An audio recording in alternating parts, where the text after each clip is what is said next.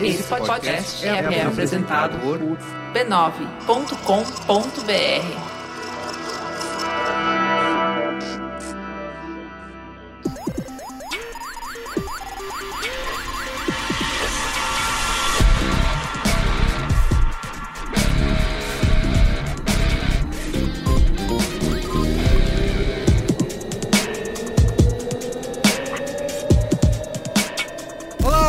Merigo, esse é o Braincast número 353. Estou aqui hoje com Ana Freitas, Olá! Marco Melo, Salve, quarentenados! Olga Mendonça, E aí, tudo certo? Cristiano Dias, Boa noite, internet. Boa noite, Brasil.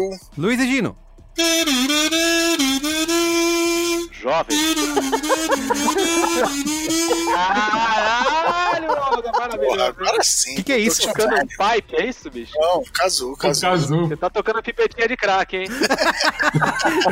Pipetinha de crack. Ah, muito bem, ó, estamos reunidos aqui remotamente, né? Cada um nas suas casas. Vamos falar hoje sobre uma retomada, é spin-off que chama, né? Um novo A Arte da Comunicação Muito Violenta, mais versão quarentena. Falar tudo que a gente tá ouvindo aí de absurdos nessa quarentena, momentos de tensão e ódio que estamos vivendo. Estamos merecendo aqui falar isso, certo, Luiz e Gino? Infelizmente. Então tá bom. Ó, mas antes, quero dizer aqui que a família B9 de podcasts continua toda aí nesse tempo de isolamento social, isolamento diagonal, vertical, qualquer que você tenha escolhido, produzindo podcasts como sempre, você pode acessar podcasts.b9.com.br ou procurar aí por B9 no seu aplicativo preferido que você vai achar a gente e vai poder continuar ouvindo. Tem muita gente dizendo que assim, ah, não tô mais pegando no metrô, nem ônibus, nem dirigindo, nem patinete pra ir pro trabalho. Mas, ô Cris Dias, uma coisa que eu vejo, eu tô em casa o tempo todo, limpando casa, lavando louça, não acaba nunca, é infinito. Aliás, tem um fenômeno científico aí que o Atila e a Marino ainda não estudou, que é a louça, né? Que brota. Crescendo mais que levian, fermento É, caseiro. o crescimento da louça ele é certamente exponencial. Exato. Não, e outra, uma receita na airfryer não dura menos que 20 minutos. Ou seja, você tem 20 minutos pra escutar ali. Exato. Então, nesse momento que você precisa continuar mantendo sua casa em ordem, ouvir podcast tá aí pra te acompanhar. E a oportunidade de você voltar aos tempos de 1950 e ouvir podcast em grupo com a família, o rádio ser o centro da casa. É muito importante esse ponto, Cris, porque em 1918, na primeira pandemia, as famílias ouviam rádio nessa época. Todos juntos para superar isso. E, por fim, eu queria dar um outro recado aqui que a gente tá acompanhando, né? Tudo que as empresas, marcas estão fazendo nesse período de pandemia. E a gente criou uma página especial. Eu queria convidar as pessoas para acessar essa página, que é uma cobertura das principais ações que estão sendo feitas pelas marcas no combate aí à pandemia. Você pode acessar em b9.com.br barra marcas contra coronavírus. Tá? Até na esteira do programa passado, né, do último Braincast que a gente gravou, do papel das marcas nesses tempos de crise, a gente tá acompanhando e vendo o que cada uma tem feito aí, pra no final disso tudo a gente saber quem é que vai sobreviver, quem é que vai ser boicotado. No fim do dia, é sobre o que as máquinas estão fazendo. Isso. É. Então tá bom, vamos lá, vamos pro Braincast então, né? Daí eu fui investigado, entender o que aconteceu, e aí descobri que tinha rolado um saque na minha conta. Daí fizeram empréstimo no meu nome e eu não tinha a menor condição de pagar por isso. Na, na, na hora dá um desespero, dá uma ansiedade, porque é um ataque na nossa conta do banco, né? Um lugar que a gente devia ser, ser seguro. E é um ataque que a gente não sabe de onde vem. Olá, eu sou Carlos Merigo e esse é o Fraudes Fantásticas e Onde Habitam, um especial do Braincast em parceria com a Serasa. Nessa série, em três episódios, estamos mergulhando no mundo dos golpes, um universo que está muito mais próximo do que a gente gosta de imaginar. A cada compra no cartão de crédito, a cada clique em links desconhecidos, a cada vez que digitamos nossos dados na internet, podemos ser alvo de um golpe. Pode acontecer comigo, com você, com seu amigo que trabalha no mercado financeiro ou com aquele seu tio que manda fake news no WhatsApp. Eu acho que até um fake news é válido, com todo respeito. Não importa. Se a gente não ficar de olho, a gente paga o pato e não fica nem sabendo. Por isso, no Fraudes Fantásticas e Onde Habitam, vamos explorar como funcionam as principais fraudes e mostrar como a gente pode se proteger. No episódio 351 do Braincast, a gente falou de fraudes offline, como o golpe da maquininha e da troca de cartão, por exemplo. Mas e quando a gente coloca a internet nessa conta? Essa facilidade de ter um mundo de possibilidades a qualquer momento e a um toque de distância é uma via de mão dupla.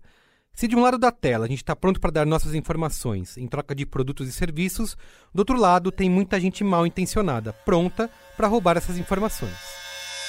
O mapa da fraude de 2019, que investigou as transações de e-commerce brasileiro, revelou que uma a cada 25 compras online sofreu tentativa de fraude. Pare e pensa. Se você já fez pelo menos 25 compras online em toda a sua vida, alguém já tentou roubar seus dados e você, provavelmente, nem ficou sabendo. Agora, por que será que a gente está tão vulnerável?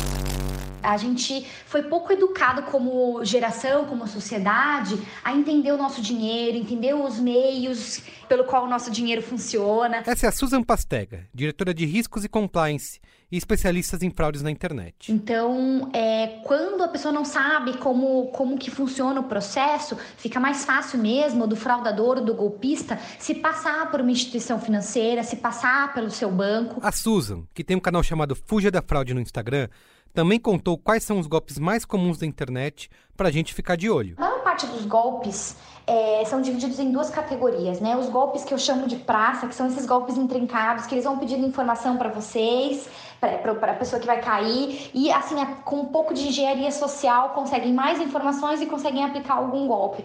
Invadir sua conta, fazer com que você pague um boleto achando que é verdadeiro. E tem um outro golpe gigantesco, que são as fraudes do, com cartão não presente, que são as fraudes no e-commerce. Então, com as fraudes no e-commerce, é bem importante entender como é que funciona o seu cartão. O seu cartão, ele funciona no e-commerce sem que você precise estar segurando o seu cartão, né? Então, assim, se outra pessoa tiver acesso aos dados do seu cartão, que são aqueles 16 dígitos é, do cartão, é, mais o seu nome, mais aquele código de verificação, mais a data de expiração daquele cartão, uma compra no e-commerce pode ser, uma tentativa de fraude pode ser, ser efetuada.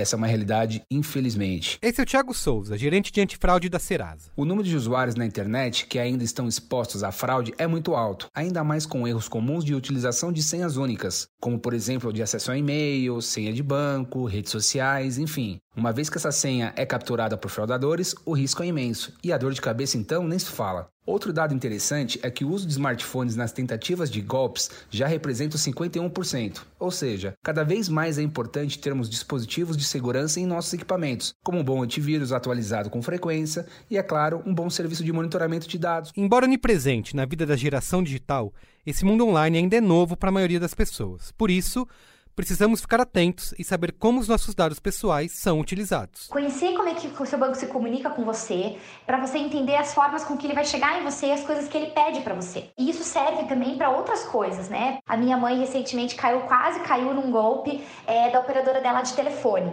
justamente porque ela recebeu uma fatura por e-mail e desconheceu o valor. Mas na verdade, ela não, ela não se atentou a várias coisas que estavam naquele e-mail, o remetente do e-mail é, o fato de que o boleto estava sem o nome dela. Então, tem muitas coisas que a gente pode ver em relação a esse ponto. E olha, não adianta prestar atenção só aos e-mails que recebemos e em quais dados do cartão compartilhar. Eu sempre peço para desconfiar também de SMS. Os bancos e instituições financeiras estão usando essa, essa frente como informação, mas geralmente os golpistas acabam utilizando a mensagem aí do banco ou esse canal de envio de SMS para mandar links maliciosos. Então, muita gente tem recebido é, banco informa, é, favor revalidar seus dados. Então, estou vendo uma migração aí do phishing por e-mail para o phishing no SMS do celular. E a gente, pela pressa, às vezes, ou por não entender muito bem, acaba clicando ali e só de clicar naquele link você já mostra para o fraudador que você está vulnerável, porque você entrou naquela jornada dele, né? Que ele estava esperando que você entre. Então, quando alguém liga pedindo para confirmar dado, é, sempre desconfia se eles têm esses dados mais facilmente vazáveis na internet. Desliga, liga para o canal oficial, pega lá seu cartão, vê que número que está lá no, no na, atrás do seu cartão, entra no canal oficial do banco, se autentica, abuse, entenda e vasculhe, vá atrás, enche saco do pessoal no, no chat, para entender as funcionalidades que foram colocadas dentro dos aplicativos que vão só nos ajudar nessa parte de prevenção. Ó, depois dessa aula de prevenção de fraude na internet, eu encerro por aqui e vou ali correndo atualizar as minhas senhas. Recomendo que você aí faça o mesmo. O Fraudes Fantásticas e Onde Habitam volta daqui duas semanas para falar dos principais golpes que atormentam os empreendedores. E bora pro Braincast de hoje, mas antes... Bom, como a gente viu nesse episódio do Fraudes Fantásticas e Onde Habitam, são muitos os métodos e o volume das tentativas de golpes. Por isso mesmo, por mais espertos e atentos que a gente esteja, ninguém está livre desse mal. E o pior é que muita gente tem seus documentos clonados, como CPF, CNPJ, e nem mesmo fica sabendo.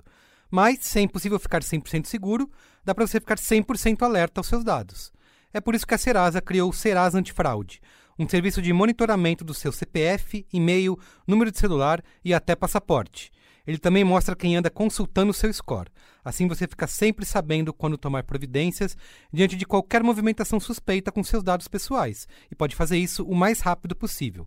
Na correria do dia a dia, é impossível ficar atento a todos os seus dados o tempo todo. Então, deixa que o Serasa Antifraude organize essas informações para você. Para saber mais, segue lá arroba Serasa Consumidor nas redes sociais e acesse o site serasantifraude.com.br.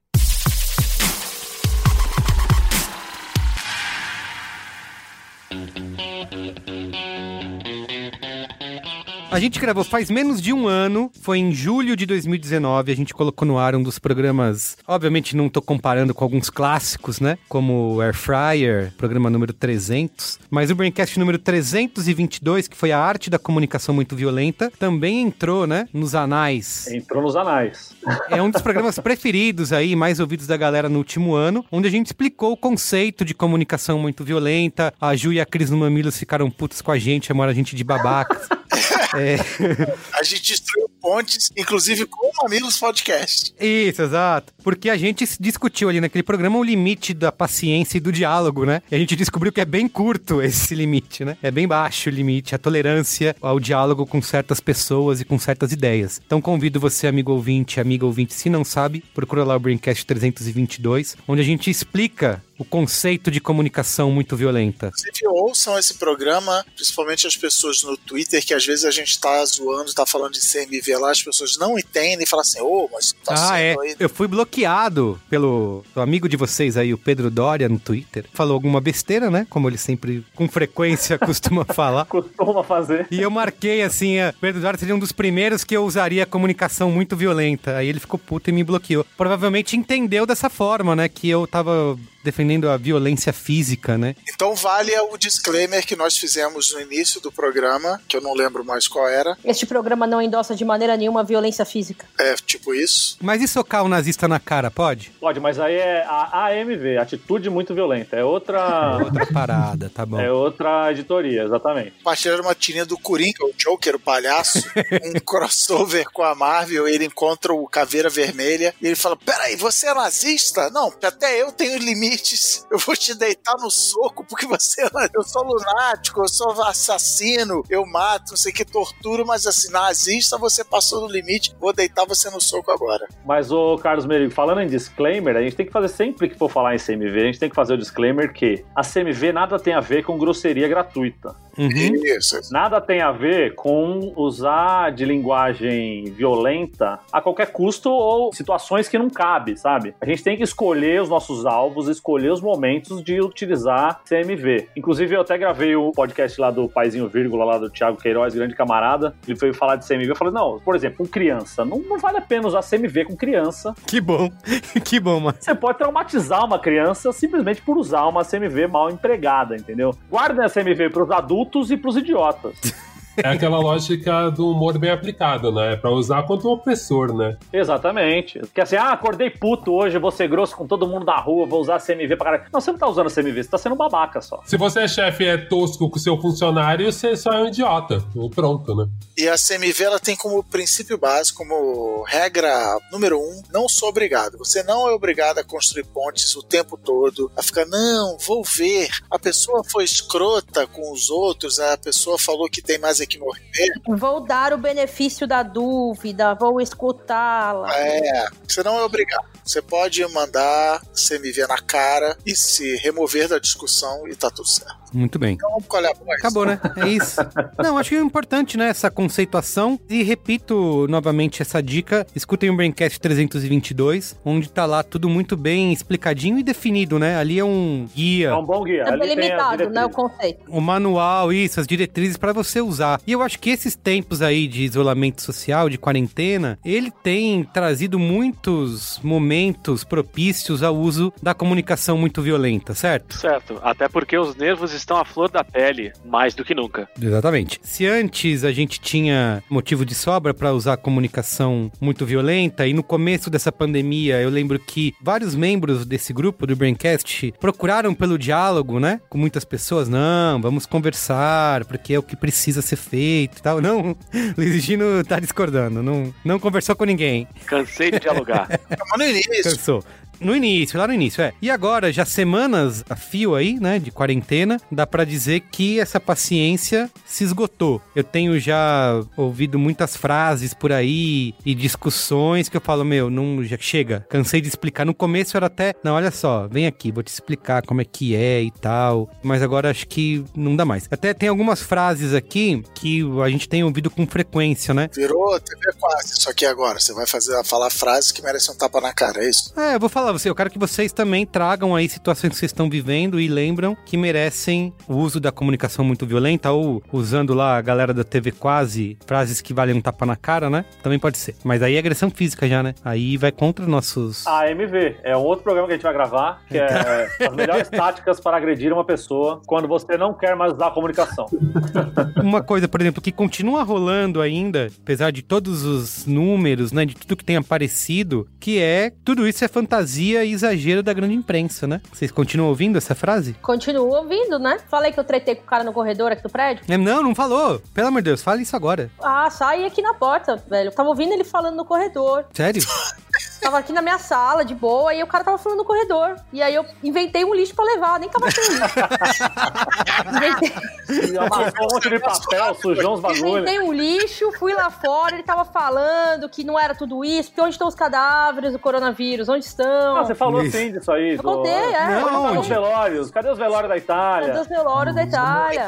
Conta onde? Algum programa aí. Foi no Sério? primeiro programa nosso de quarentena. Ah, mas reconta aí. Reconta aí, por favor. É. Esse foi no É, primeiro. o cara falou que na Itália não dá tudo isso, não, porque ele andou pesquisando e não achou essa foto de velório. e eu fiquei pensando o que, que passa na cabeça do indivíduo que acha que existem fotógrafos de velório que publicam as fotos na internet. E que o editor do jornal vai virar pro fotógrafo e falar o seguinte: eu quero que você vá cobrir os velórios. Tá? A gente vai registrar tiver velório- todo e qualquer velório de indivíduo acometido e morto pela Covid-19 nessa Itália. A gente vai fazer isso.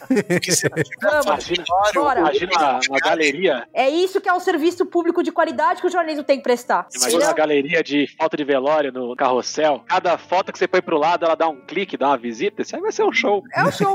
Direto pra home.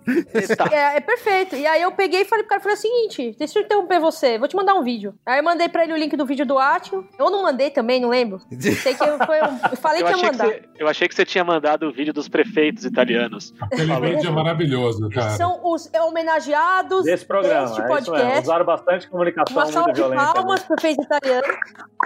Eles têm muito a ensinar pro mundo inteiro sobre comunicação muito violenta na quarentena. Esse programa é dedicado a eles. Você não viu, Merigo? Os prefeitos de- da Itália saindo pra rua, mandando a galera pra casa? Não vi. É o seguinte, se você tá na sua casa ouvindo a gente falando sobre esse vídeo dos prefeitos italianos, não faz ideia do que a gente tá falando, assim como o Carlos Merigo, basicamente é um catadão de vídeos e os prefeitos estavam conversando entre si para falar sobre as medidas que eles tinham tomado e como estava o comportamento em cada uma das suas cidades. E aí isso aí viralizou porque é muito engraçado, né? Ainda que a situação seja completamente catastrófica e triste, é engraçado pela reação deles, que é uma reação clara de CMV, né? É a aplicação da CMV. A Itália, aliás, é um país que tem a CMV entranhada na sua cultura. É verdade. Eles nem entendem essa concepção, né? Isso, porque já nasce assim. Se é muito mais fácil ser romântico em francês, é muito mais fácil praticar CMV em italiano. Tem que ter um compromisso aqui, onde a gente vai aprender italiano pra gravar o próximo CMV só em italiano. E eu falo italiano. Todo mundo parla, é só falar assim, que parla italiano. No primeiro vídeo é muito interessante, que é um dos prefeitos mais calmos, que ele fala: recebemos uma ligação no final de semana, estava tendo uma festa de formatura numa casa com grande aglomeração de pessoas, mandamos os policiais pra lá, mas mandamos eles com lança-chamas. Um tava andando na rua e tinha um sujeito andando com um cachorro. O Cris falou rua, igual os moca. Tem que falar eco no final. Ele falou, e o cachorro claramente exausto. E eu falei, tu não sei Will Smith? Essa lenda. Eu sono la legenda. Tu não sei o vídeo, eu sono la legenda. Eu adorei aquele que falava também assim. E esses malditos cabeleireiros que vão de casa em casa, por acaso vão fazer penteado dentro do caixão? Ai, eu amei que vocês estão falando italiano. Você vê todo mundo aqui. Ma che cazzo fare la via? É muito bom. Muito bom. A gente tá falando dos prefeitos italianos que são os mestres da CMV, e eu tava falando que eu fui confrontar o moço do corredor aqui, que falou uma pá de groselha, que era um vírus... Ah, aquele papo do vírus da China, era a estratégia da China pra derrubar as bolsas. Exato, conspiração dos chineses pra prejudicar a economia global. Mas, ô, Ana, você ia falar que ia mandar o vídeo do Atila pra ele e mandar o vídeo do, do Bolsonaro tossindo, e aí vinha.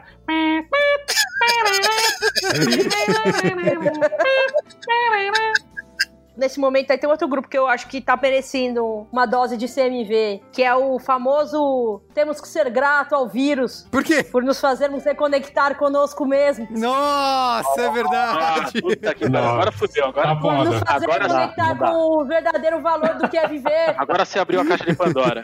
Essa é mesma galera que o planeta tem um vírus, e é o ser humano. É. É verdade. Cara, tá foda. Eu acho que as pessoas têm dificuldade em viver com suas tristezas, suas frustrações e com a negatividade que é inerente à nossa vida, né? Naturalmente, não em períodos de pandemia, as pessoas já têm uma coisa de good vibes demais, né? Positividade, seja feliz a todo momento, agradeça pelo ar que você respira, abraça seu cachorro de manhã. Isso já é chato naturalmente quando tá tudo tranquilo. Acordar é um milagre.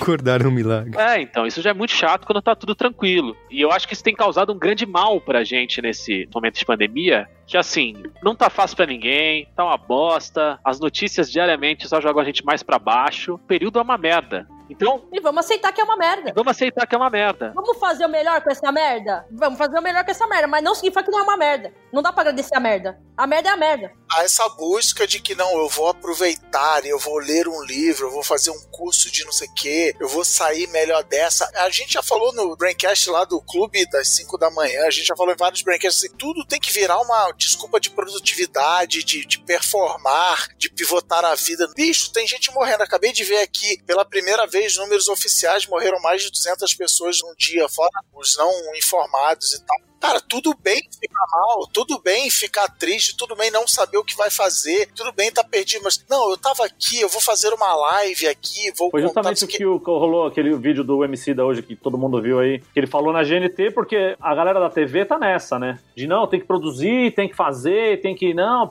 aproveita que você tá em casa e fica no shape, faz esses exercícios aqui. Ou então costura a máscara pra dar pros Vou outros. falar que eu tô no shape, hein? Você tá no shape, né, Luiz? Mas você sempre teve, né? A gente viu você de cueca aí e pode comprovar que tá no shape. E aí ele falou, mano, me deixa, me deixa sossegado, velho. Eu só quero ficar no sofá sem fazer porra nenhuma, tá ligado? Não preciso ler 10 livros por dia, eu não preciso ver um documentário que É, minha cabeça vai Você crescer. sabia que Shakespeare escreveu não sei que épico O Shakespeare durante a... escreveu o Rei Lear na sua quarentena no início dos anos 1600. E você, o que está fazendo? Isaac Newton inventou a gravidade. Quase inventou a gravidade. Isaac Newton inventou a gravidade. E você? O que você vai fazer na quarentena? Todo mundo voando, ninguém conseguia ficar no chão antes da quarentena. O que me incomoda mais é mais o discurso Haribo do que o discurso dos caras que querem produzir muito. Porque no Haribo eu fico meio puto, porque, cara, a pessoa não para pra pensar que é a porra de um privilégio você poder ficar parado. Uma das primeiras a lançar isso, que eu nem sei se é dela, aquele texto, foi justamente a Gabriele Pugliese, né? Que veio um texto desse falando que o vírus não escolhe cor, não escolhe raça, não tô ser humano. E aí você vê que quem tá morrendo é preto, latino, que é mais pobre. Então, assim, cara, e no Brasil também, naquela festa que tinha 600 pessoas ricas, a noiva foi pra Madagascar fazer a quarentena dela, e assim, nenhuma daquelas pessoas morreram. Nenhuma. É, o outro filho da puta que pegou e voltou pra Bahia e ficou lá com um empregado dentro de casa. Teve o Greg News, acho que da semana retrasada, ele contando que o cara deu entrevista, ah, todo mundo pegou coronavírus, mas tudo bem, valeu a pena, né? Aí falou, tem uma das pessoas que estava lá que tá na UTI. Fala, pergunta pra essa pessoa se valeu a pena, olha, o casamento foi lindo.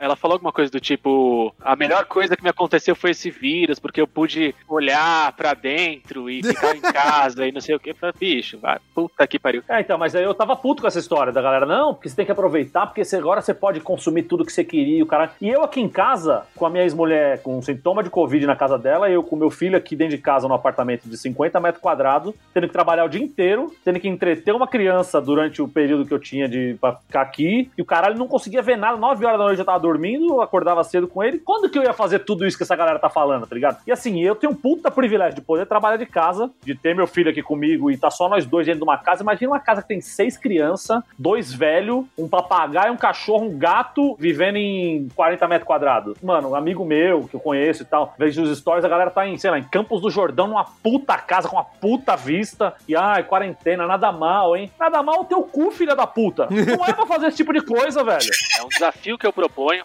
pra você que tá ouvindo a gente aí de casa, é você mandar um bombonzinho de CMV pra um colega, pra um amigo. Mas, assim, você manda a CMV com a melhor das intenções, que é dar um toque nessa pessoa. Que essa é uma coisa que aconteceu comigo. O que, que eu penso? Não é pra ninguém ficar em posição fetal, chorando, abraçado com uma foto do Átila 24 horas por dia. Qual é a história que eu tento contar pra mim e que eu tento compartilhar com as pessoas pra ver se as pessoas param de ser doidas, como diria Sense Márcia. Cara, a gente tá fazendo todas essas coisas que a gente faz pra tentar melhorar, pra tentar suavizar a nossa neura de estar tá trancada aqui, que é uma bosta, realmente. E a nossa neura de ver tudo que tá acontecendo com o mundo e de se sentir bem potente, né? De conseguir, de fato, ajudar, porque ninguém aqui é virologista, Sim. ninguém aqui é doutor e tá pesquisando cura do corona ou vacinas. Então, assim, tudo que a gente faz, no final das contas, mais do que ser uma, desculpa do tipo, Fim do dia, né? para o mundo, né? Crio, escreva o, o épico do Shakespeare. É tipo, cara, faz alguma coisa aí pra você não ficar doido. Se você não conseguir fazer a coisa porque você já tá doido, beleza. Não faz a coisa, fica de boa e vê se você fica menos doido. Eu acho É. que o pensamento é esse, entendeu? Excelente. É, tem aquela galera que vem com aquelas frases tipo, ah, lembre-se, você não está trabalhando de casa. Você Ah. está em casa durante uma pandemia tentando trabalhar. Isso. Apesar de ser uma frasezinha feita, né, blá blá blá, beleza, ela tem ali o seu significado. Mas o meu desafio pra você é o seguinte: viu aquela pessoa que tá ultrapassando desse limite? Que assim, todo mundo tá emocionadinho, falando, não, eu vou fazer um conteúdo aqui no meu Instagram Stories, pra me envolver Vou fazer com uma live, hein, galera? Vou fazer uma live aqui ali. Agora, tudo tem limite. Pandemia Então, de você é seu lives. amigo, É isso, você é tem o isso. seu amigo que foi pra Miami. Falou assim: não, quer saber? Vou pegar essa quarentena, vou ficar na minha casa em Miami. E aí botou uma foto. Hoje o dia amanheceu tão lindo que eu resolvi dar um passeio. Resolvi sair de casa, extrapolar, dizer: vírus, você não me detém. Tipo, tá andando no, no campo de golfe do, do condomínio de Miami que você mora. Marco 9. Vai tomar no cu, caralho. Porra, que porra é essa? Eu acho Sabe, que. pa- bota a porra da mão na consciência e pensa no que você tá fazendo, cara. Pensa. Deixa de ser arrombado, né? Deixa de ser arrombado. Deixa de ser arrombado. Então, esse é o desafio pra audiência. Bombonzinho de CMV, por que você não vai se fuder? De ficar postando foto do campo de golfe. CMVzinha. As pessoas estão furando a quarentena e eu não tô aqui pra ficar apontando o dedo pra ninguém. Eu entendeu? tô, eu tô. Começar um pouco mais tolerante pra chegar onde eu quero chegar. O que acontece? Você vai construir a ponte para depois destruir a ponte, é isso? Isso. Eu não tô aqui pra apontar dedo pra ninguém, porque o que, que eu posso falar? Eu entendo que algumas situações são extremas. As pessoas, de repente, estão sofrendo sozinhas. Eu, eu tô sozinha aqui, eu sei como é difícil ficar muito tempo sozinha. Quando as orientações são fique em casa o máximo possível, qual que é o seu máximo possível? Se você tá passando por um problema de saúde mental, de repente você precisa sair de casa. O problema é o seguinte: não só se você sai de casa, como você faz story e posta. Você não tem vergonha de postar story você saiu de casa, que você tá na casa dos outros. Entendeu? Você tenha no mínimo de vergonha da sua cara e Faz as coisas pra você. né? Ah, escondido. Porque não é bonito. Não é motivo de orgulho, não é razão de orgulho, não é bonito, não é legal. Tem que ter vergonha, velho. No programa das marcas lá, as marcas no coronavírus, a gente falou dos digital influencers, das celebridades, microcelebridades, sei lá qual é o nome momento. Que, tipo, outro dia eu tava vendo o YouTube Stories, como é que é o nome lá? Enfim, o cara assim, ah, montei uma puta de uma academia na minha varanda aqui, agora. Bicho, não. Primeiro, você tem uma varanda, eu não tenho uma varanda, você teve grana pra comprar o equipamento, alguém entregou esse equipamento na sua casa, sabe assim? E aí o público tá começando a se questionar, pô, peraí, eu tô aqui fudido, isolado, que nem a Ana falou, com problema mental, com não sei o que, e o cara tá, uh, comprei um aqui e tal, bicho. É o momento de tirar o time de campo, falar assim, gente, fazer um sabático aqui, vou sair de circulação, mas a galera fica, não, eu tenho que continuar produzindo, tenho que fazer história, tenho que, posso sumir, senão eu sou esquecido, puta, não. Uma coisa que me desperta o gatilho da CMV e eu aperto ele efetivamente. Essas lives que essa galera tá fazendo aí, principalmente os sertanejos, com grandes estruturas e festas. Eles fazem live para arrecadar dinheiro, alimentos, doações. As pessoas têm que doar. As pessoas que estão assistindo têm que doar enquanto eles estão recebendo das marcas. Não, o Léo Santana não fez uma de que a cada 100 mil pessoas que entrasse na live, ele ia dar, sei lá, 50 reais pra comprar uma cesta básica. Era um bagulho assim ridículo. Um quilo de alimento. Ele tentou depois se explicar, né? Parece que não foi exatamente assim, mas deu a entender que era isso mesmo, né, do Léo. E nos bastidores tem uma galera trampando, né? Vocês viram? Tem garçom, uma galera Garçom pra fazer a máscara, live né? acontecer. A do Jorge Matheus rolou essa treta. Foi a primeira né, dessas grandes lives aí que tem encantado o Brasil. Não foi a melhor delas, a melhor delas foi a da banda a Deja Vu. Deja Vu. Quero deixar bem claro, foi tipo Foi maravilhosa. outro nível. Mas a do Jorge Matheus quebrou recordes, né? No começo, etc e tal. E aí vazou de acho de uma foto que a Ambev tava patrocinando, né? A Brahma. A, a live. A Brahma tava, tava patrocinando. E aí o garçom tava de máscara servindo Brahma pra galera durante a live, assim. É. Uma puta equipe de produção gigantesca. Então rolou uma- um questionamento depois sobre E isso. tinha uma outra que rolou, aquele outro Gustavo Lima, Gustavo Santana, sei É, lá. a do Gustavo Lima foi a primeira. Ah, Gustavo Lima também, ele merece um CMV só pra ele. Ele é bolsominion mesmo. O é. cara enchendo a cara lá na live, bebendo Puta até. que pariu. É um puta de um babaca do caralho esse é cara. um puta é. do babaca do Puta caralho. merda. é é. Eu quero saber de vocês, por mais que eu confesse aqui que, assim como o meu querido Olga Mendonça tenha curtido a live da banda Deja Vu, tenha sido um momento legal, foi até um dia que eu tava bem triste, assim, um dia bem melancólico. Ouvir as canções da banda Deja Vu realmente me trouxe uma felicidade, um alento, né? É, me trouxe um alento ali. Mas ainda assim, eu me questiono infinitamente sobre a questão das lives. Sei lá, teve a live do Pericles. No mesmo dia da live da banda Deja Vu, teve a live do E Pericles. do Rodriguinho também. E do Rodriguinho. Qual a diferença entre o Charme e o Funk? Não. Qual a diferença de eu assistir a live do Periclão falando E aí galera, tô aqui em casa, lava a mão e começa a cantar, do que eu sentar a porra da bunda no YouTube, dar o play no show do Pericles. Também fico com essa dúvida. na- Não, exatamente, por Não, isso assim- eu, eu não entendi toda essa comoção, a galera emocionada. Que a live. Com, ah, porque hoje vai ter a live do fulano e tal, não sei o quê. Assiste o vídeo do fulano lá, caralho. O que, que ele fez de diferente de você colocar o fulano live É. é. Parque do Carmo, tá ligado? É isso que o Cris tá falando. É a sensação de que eu tô aqui com vocês, Isso, isso. aqui, que a gente tá vivendo esse momento junto. Estamos ao É vivo jogo junto. No, no É. é ver o jogo na TV ao vivo ou ver o, o. VT compacto com os melhores momentos. É, o que eu acho que não dá pra fazer é uma grande estrutura, um show de verdade, né? Faz a live, então, você e o violãozinho lá. Então, mas eu falei isso programa das marcas, possuo informações privilegiadas de pessoas que trabalham na agência, de que a agência e o muito menos o cliente não sabiam que ia rolar. Foi assim, Jorge Matheus viraram e falou assim, vamos fazer uma live, isso aqui. Nossa, show, animal, a gente vai ficar aqui na nossa casa acompanhando, vocês fazem aí. Aí quando viram, garçom, aquela, né, porque gente rica é isso, né, tem que Isso. ter uma altura, senão não pode. Como é que eu vou beber sem molhar o bico, tem um garçomzinho aqui me servindo? Mas eu quero voltar um pouco nesse ponto do Higino, que eu compartilho do mesmo sentimento. Eu acho que quem gosta de música de verdade é muito estranho você ver a qualidade péssima. A maioria desses caras não se prepararam. Muita live que eu vi, até set de DJ, assim, pessoa pensando meio na hora ali. Quer dizer, eu não consigo entender. Você gosta de música boa, você pode ter acesso àquela música na melhor forma. Por que, que você vê dessa maneira tosca? E aí tudo meio em cima. E aí eu acho que virou um fenômeno hipster meio besta disso, assim, de tipo a galera ficar procurando uns artistas que nem ouvia mais direito. Eu não sei, É, cara. Eu total. achei tudo nada genuíno, assim, sabe? Tipo assim, Uhum. todo mundo virou super fã da Marília Mendonça num nível. Eu gosto É. dela, legal tal. Mas assim, quando eu vi, eu vi a gente que eu falei assim, gente, Mas desculpa. é carência. Você nunca é carência. essa mulher, você nunca viu, saca? E agora tá tipo, é, Marília Mas, Mendonça. Ah.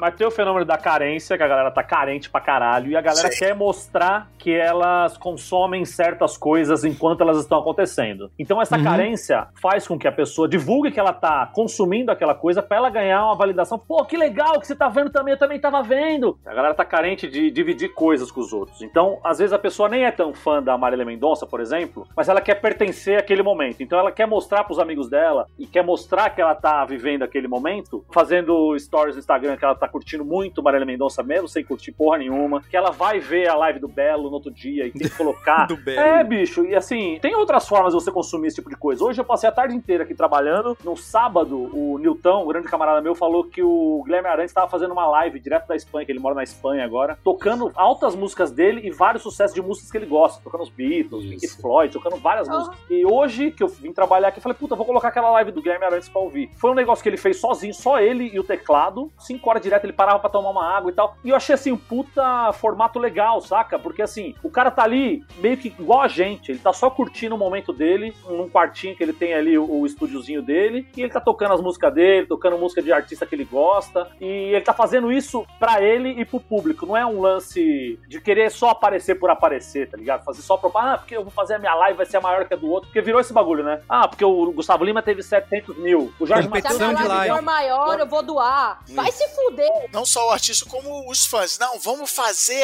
a, live do nosso É. artista. Isso é maior pra. Tipo, vai condicionar a doação ao tamanho da live. Vai se fuder, quer doar dinheiro? É, doa. mas é, é exatamente. a tática Luciano Huck de doação de, É isso que eu de acho. filantropia, né? Pra você ganhar alguma coisa, você tem que atravessar um rio cheio de jacaré com um ovo na boca e uma bolinha de Pra ping-pong na ganhar bunda. 50 reais, você vai ter que construir uma casa usando só um garfo. E depois disso, atravessar esse lago aqui em cima de um fio dental. Tem vários jacarés aqui embaixo. Super jacarés aqui, um grande presente. É, mas é o assistencialismo de resultado, tá ligado? Que é o que a gente teme muito de uma possível candidatura, possível presidência, né? Um possível governo do Luciano Huck. Pode Que ser. todos os programas sociais sejam transformados Agora que ele é um em... pensador e filósofo junto com Yuval Harari, né? É isso. Tenho medo que todos os programas assistenciais, na verdade, eles virem agora quadros de programa de auditório, que as pessoas tenham que participar de provas pra conseguir ganhar seus direitos aí e o Bolsa Família. Uma coisa que tá despertando bastante minha CMV também nesse período é aquela frase: toda crise é uma oportunidade. Todo mundo que fazendo textão e colunas e tal, dizendo de como a gente deve aproveitar esse momento de crise pra, no lado mais babaca da coisa, ganhar dinheiro, né? Óbvio, né? Aproveite a crise pra ganhar dinheiro e faturar, mas todo mundo quer dar um jeito de dizer que você tem que aproveitar essa crise porque na verdade é uma oportunidade. Isso também me deixa puto, sabe? Também. Não, brincadeira. sobre essa crítica da live, assim, que é meio irritante por causa disso, assim. Muita gente nesse afã de querer buscar uma oportunidade, aproveitar esse momento para se conectar com o seu público, tá dando a única coisa que a pessoa tem de graça. Então os artistas médios estão fazendo live, estão deixando as músicas dele. Geralmente as marcas não vão olhar para um artista médio, muito menos para um pequeno, e esse cara tá entregando tipo uma parte do conteúdo que ele tem de graça mesmo, assim. E eu entendo que o ponto que o Marco falou que realmente tem essa questão de estar tá muito próximo ali, né? O cara tá fazendo uma coisa muito intimista ali. E tudo certo. Agora tem um monte de gente que não tem essa oportunidade. Um monte de artista que, assim, não é um show do cara, o cara não tá com a banda. Um monte de coisas que eu vi de banda era um cara da banda com violão fazendo ali. Então você nem tá ouvindo a música numa versão acústica incrível, porque não tem um carrom, e acústico sem carrom não é acústico. e aí. e aí, tipo, meu, você tá ouvindo ali, teve artista que eu senti que foi coagido. Cara, da Lineker, eu fiquei meio triste, assim, foi demais o que ela fez. Mas eu fiquei meio triste porque ela começou falando, pô, eu nem queria fazer, sabe? Gente, e a Paula Lavigne tentando convencer o Caetano? Vocês viram esse vídeo? Pelo amor de Deus, tá- o tá terceiro. abusando, Caetano- velho. Caetano É tá de saco cheio privado da de esposa idoso. dele, mano. Sério. Caralho, mas ele tá de saco cheio dela há 80 anos já. É, só fez uma música, odeio você, né, pra Se ela. vocês não viram esse vídeo, tá? Eu vou descrever, mas basicamente são vários vídeos da Paula Lavigne, que é a esposa do Caetano, filmando ele, falando: Ei, Caetano, o que você tá fazendo? Aí ele fala: Comendo paçoca. Daí ela fala: O pessoal tá pedindo live, você não vai fazer live? Ele. Acho que não. Daí ela Cara, fala, mas- por que não? Ele, não, eu não sei, eu tenho que me preparar. Ela, não, mas o pessoal manda as músicas, você não vai fazer ela? Aí ele fala, não quero. Putaço, Caetano com uma cara de que, tipo, não está pra zoeira. E ela pentelhando o cara, e todo mundo pentelhando o cara pra fazer a live, né? Cara, mas se tem um relacionamento no Brasil que é abusivo, é o do Caetano. Bicho, eu tenho muita dó dele, cara. Porque ela é tipo uma coach do século passado, assim. Ela já era coach desde sempre. Com 14 anos ela era coach já.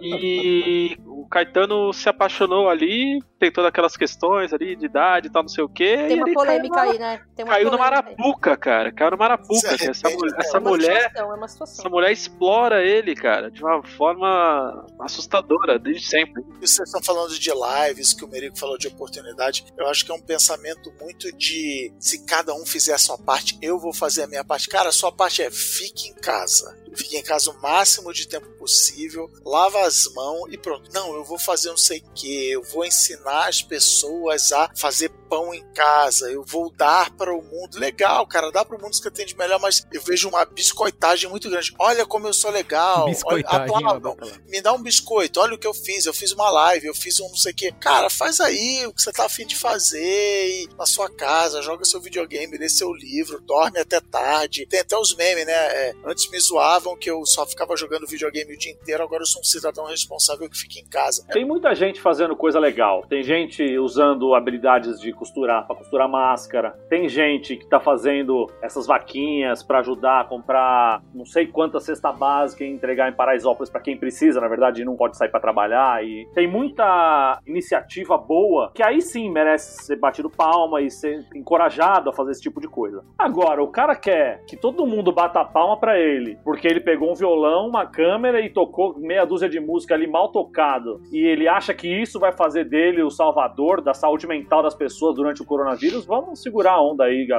Tô falando isso criticando, assim. A única coisa que essas pessoas têm a oferecer, e é por isso que eu acho que vai rolar uma grande reavaliação do valor da celebridade e tal, a única coisa que essa pessoa tem a oferecer é isso. Eu sou famoso. Qual é a minha ferramenta? A minha fama. Então vou usar a minha fama. Tipo, chegou a Lady Gaga e falou: foda-se, assinei um cheque aqui, doei sei quantos milhões e vou fazer live, não fazer porra nenhuma. Tem tudo a ver com o pensamento coach. O cara quer fazer a live, o cara quer mostrar a arte é, dele e quer ficar feliz tocando pra, um público que tenha 8, 10 pessoas assistindo. Foda-se. Pode fazer, tá ligado? O problema é a galera vincular isso ao assistencialismo ou ficar puto que, ah, pô, eu fiz isso aqui, vocês não estão dando valor devido ao bagulho que eu tô fazendo. Cara, não, não, faz sem nenhum compromisso, saca? Para mim, o grande problema é o seguinte: toda essa situação do corona expôs a bosta que a humanidade tá por uma série de escolhas e de sistemas que a gente vive, e o neoliberalismo, etc e tal. E aí, num pequeno cenário que é esse de o que você está fazendo para alegrar as pessoas durante o período de isolamento, a gente está vivendo a mesma dinâmica. Tipo, virou uma competição, quem está fazendo mais e o que que você está fazendo que você não está fazendo nada para fazer o mundo ficar feliz. É a mesma bosta, assim, a gente tá no mesmo clima de competição e é. de necessidade de aprendizado o tempo inteiro, de produção o tempo tempo inteiro Isso. e de se a vida te dá corona, faça limonada. Isso. E que é esse uma, discurso uma da produtividade, ela não é, ele não é certo nem quando não tem pandemia, né? Exatamente. Uhum. A gente tá na bosta com a pandemia por causa dessa lógica e dessa dinâmica. E aí a gente pegou essa dinâmica completamente esdrúxula e nefasta e tá aplicando agora pra uma situação que não tem nada a ver com isso e trazendo só dor e sofrimento. E aí o que a gente é obrigado a fazer? Mandar o mundo inteiro tomar no meio do cu, hum. aplicar uma CMV bem aplicada e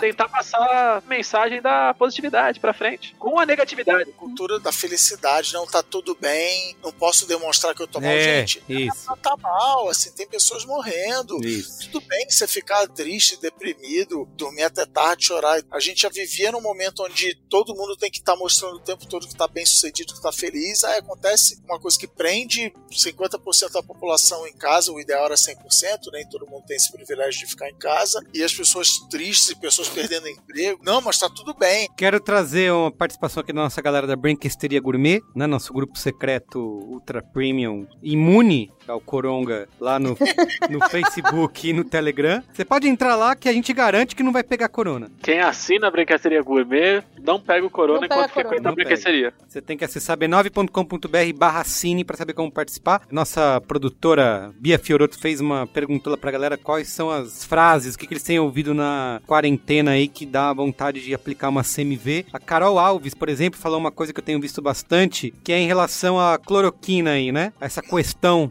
Muita gente falando, vocês preferem torcer contra um remédio, estão é. torcendo a favor do vírus. Quem não aceita a cloroquina porque tá torcendo contra. Torcida do vírus. Você é da torcida do vírus? Isso, torcida do vírus. É, então começa errado que é isso. Já vira briga de torcida, é isso. Ou você tá torcendo pro presidente, ou você tá torcendo pro vírus. Ou você tá torcendo pra cloroquina, ou você tá torcendo pra China mandar mais vírus. Não dá, velho. É, discussão é quarta série, quinta série, tá ligado? Eu fiz um textão no Face outro dia no Medium, que é isso. O vírus não vota, o vírus não tem opinião, o vírus não tá nem aí. Sou, não, eu vou mostrar pro vírus que eu sou. Bicho, o vírus não tá vendo você. Isso. O Brasil vai mostrar pro vírus é. que é mais forte. Não, não vai. Juntos somos mais fortes. É.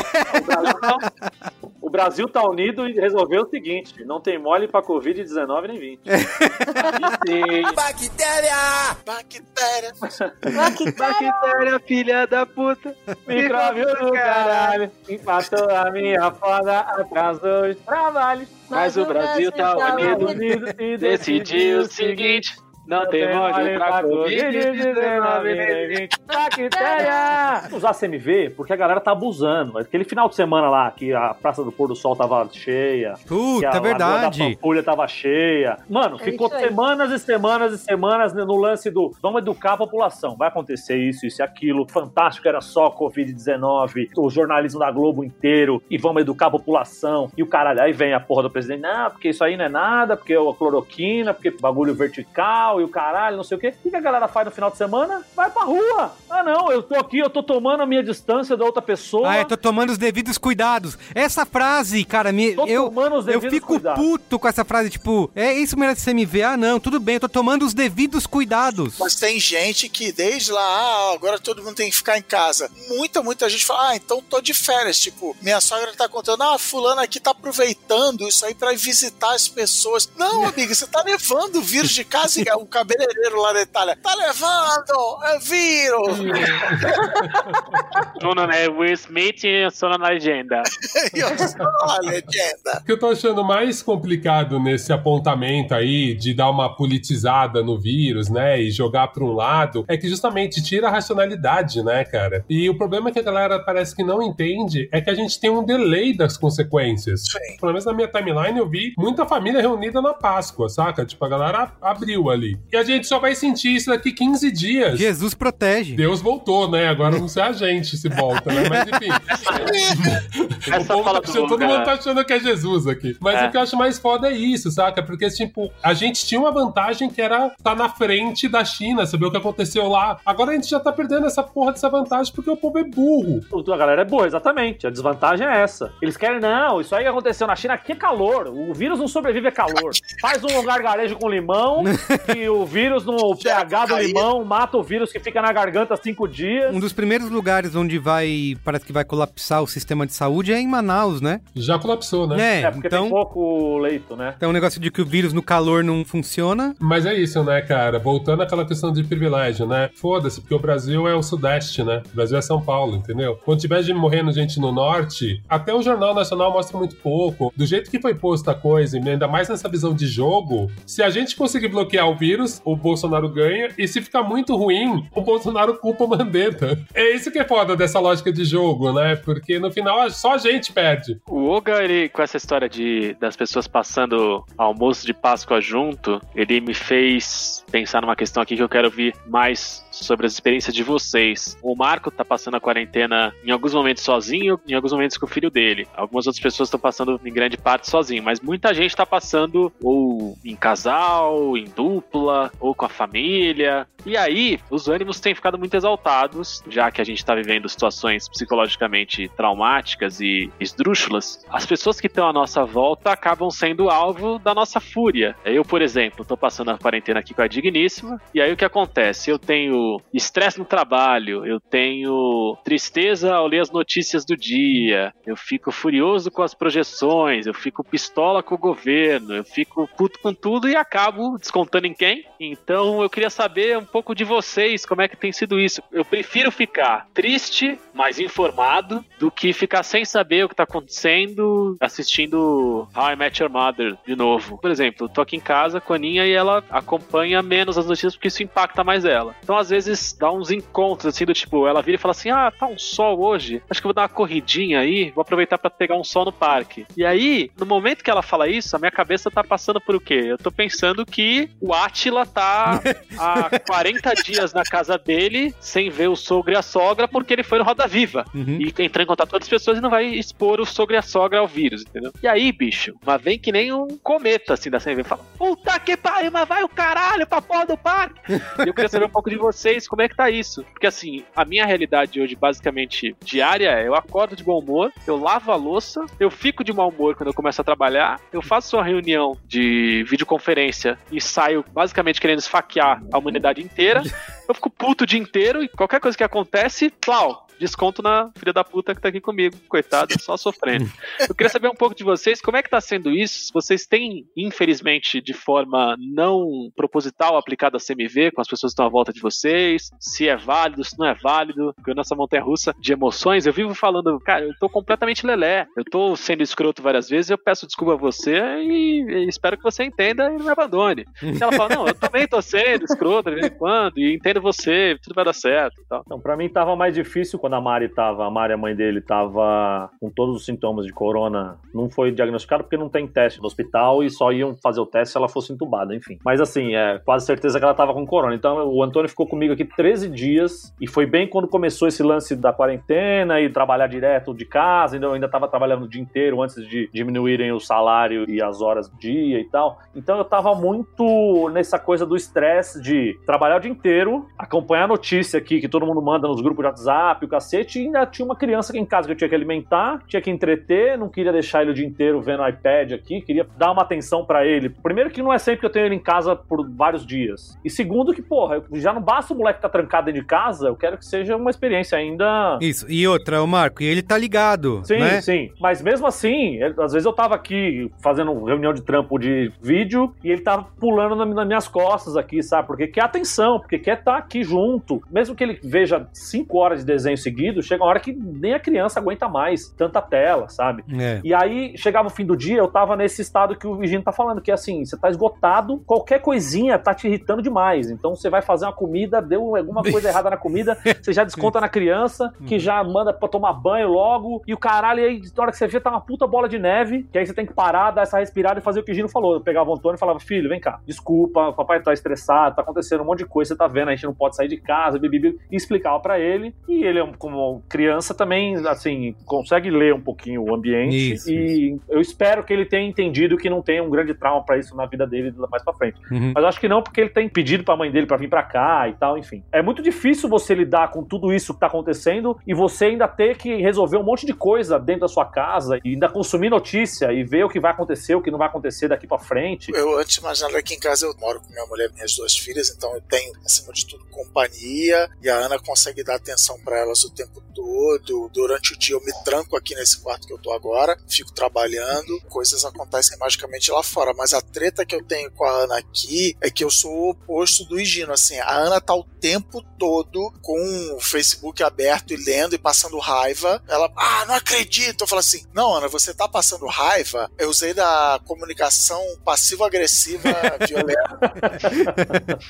Você tá passando raiva. Comunicação muito passiva-agressiva, né? A CMPA. É, e você, você tá passando raiva, mas tá valendo a pena, porque cada vez que você dá scroll no Facebook e você fica puta com alguma coisa, você tá se protegendo. Então, assim, tem um limite de quantidade de informação que você vai consumir por dia. Ela só fica lá, olha a merda que esse amigo meu lá da escola publicou. Mas fica naquele loop ali do Instagram sem fim. Falo, cara, levanta daí. Eu também fico estressado com trabalho, reunião com gringo e gente sendo mandada embora e tal. Essa montanha eu acho que eu já cruzei, eu já consegui separar isso, eu já consegui inclusive tocar o foda-se, falar assim, cara, meu trabalho não vai destruir meu bem-estar e minha família, mas é engraçado porque ela deu esse feedback pra mãe dela lá no início, que a mãe dela ligou pra cá chorando, ah, eu vou morrer sozinha. Ela falou, mãe, para de ficar vendo o noticiário o dia inteiro, e ela tá caindo nesse loop, ela fica, ah, olha essa merda. É que a gente fica fez." scrollando, né? Como se tivesse um fato novo por minuto, né? Até uma esperança, vai, de puta, eu vou rolar aqui porque vai ter alguma coisa boa, ou vai ter alguma. Vem um meme, vem um vídeo de um cachorrinho fofinho Isso, e É, tal. não, eu só ia dizer que eu acho isso tudo muito bonito, muito legal, mas queria saber se vocês sabem o privilégio que vocês têm de poder ter alguém com quem brigar. Toma essa, Luiz e Gino. Entendeu? Eu tô Eu sou privilegiado, sozinha. sim. Eu, tô Eu sou já, privilegiado, sim. eu já tô num estágio que eu tô é brigando comigo mesmo. Entendeu? Que eu tô tretando comigo. Que chega no fim do dia, eu vou dormir separada de mim. Eu Você não é posso teimoso mais. pra caramba, né? Você vira e fala assim: você é teimoso, não, não ouve o que eu tô dizendo. É, Isso. Desculpa, mas você não, você não entende o que eu quero dizer. Cheguei num momento que a principal inimiga minha mesma sou eu mesma.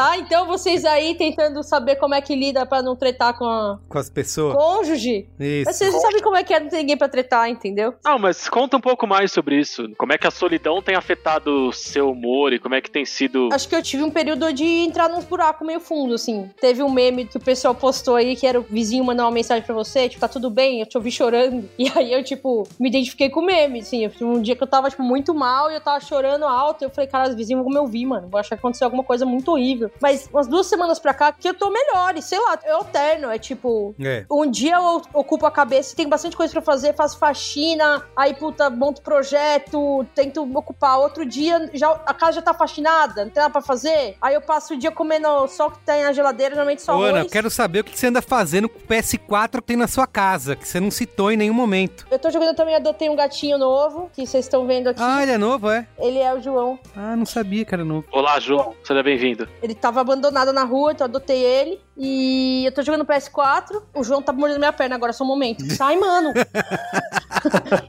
A máfia dos tigres. A máfia dos tigres. Ele assistiu a máfia dos tigres, o jogo. Sai, velho! Ele tá muito louco. Cara, Ó, tá, aquela, tá- tem a cena igualzinha lá na, na mapa dos tigres. Tem, né? Ela queria alguém pra brigar, arrumou um gato que ataca a perna. Pronto. Mas vale uma CMV adendo aqui que nos Estados Unidos os abrigos de cães e gatos e animais perdidos zeraram o estoque, todo mundo adotou os bichinhos nos Estados Unidos e na Europa, e no Brasil não. As pessoas estão abandonando seus bichos na rua. Então aqui, em nome de todos aqui, eu quero desejar que você vá tomar no cu. Nossa, que isso. Porra, isso não se faz, mas segue aí, Ana. Povo tá escroto, né? assim, eu tenho jogado videogame pra placar a solidão, mas não muito. Tipo, não é que eu super me entrego, assim, eu reservo alguns momentos na semana. Não jogo muito. Eu tô jogando o suficiente, tá me ajudando. Que pena, Ana. Eu tô Você poderia jogar mais. Eu deveria. CMV pra mim, no dia a dia, tem sido no WhatsApp, quando a minha avó manda umas coisas absurdas no grupo. Eu já perdi a paciência com a minha avó. Pois é, tá, isso em casa tá rolando não comigo, mas com a Ju, ela já falou. Pô, eu achei que ia chegar um momento em que algo muito grande ia acabar com essa história e as pessoas iam enxergar. E ela falou que não, e isso que dá um desespero, Meu, assim. teve um dia que eu tava muito sem paciência, tava mal. Minha avó mandou lá um vídeo daquele médico fake que tava falando que vírus não matava ninguém. Não sei se vocês viram essa Não, não vi, não. putaria. Minha avó mandou esse bagulho. Mano, eu tava assim, eu não me lembro de eu ter estado tão sem paciência. Eu falei, vó, puta que pariu, que porra é essa?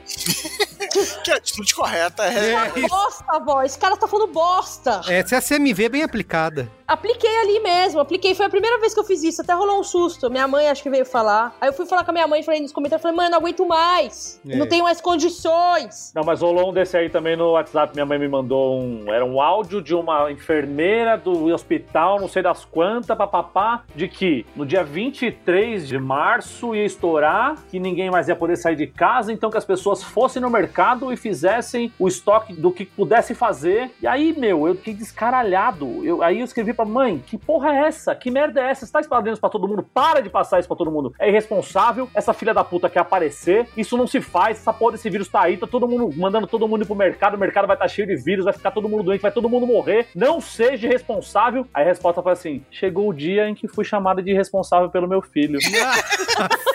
Aí que você ficou mais puto ainda.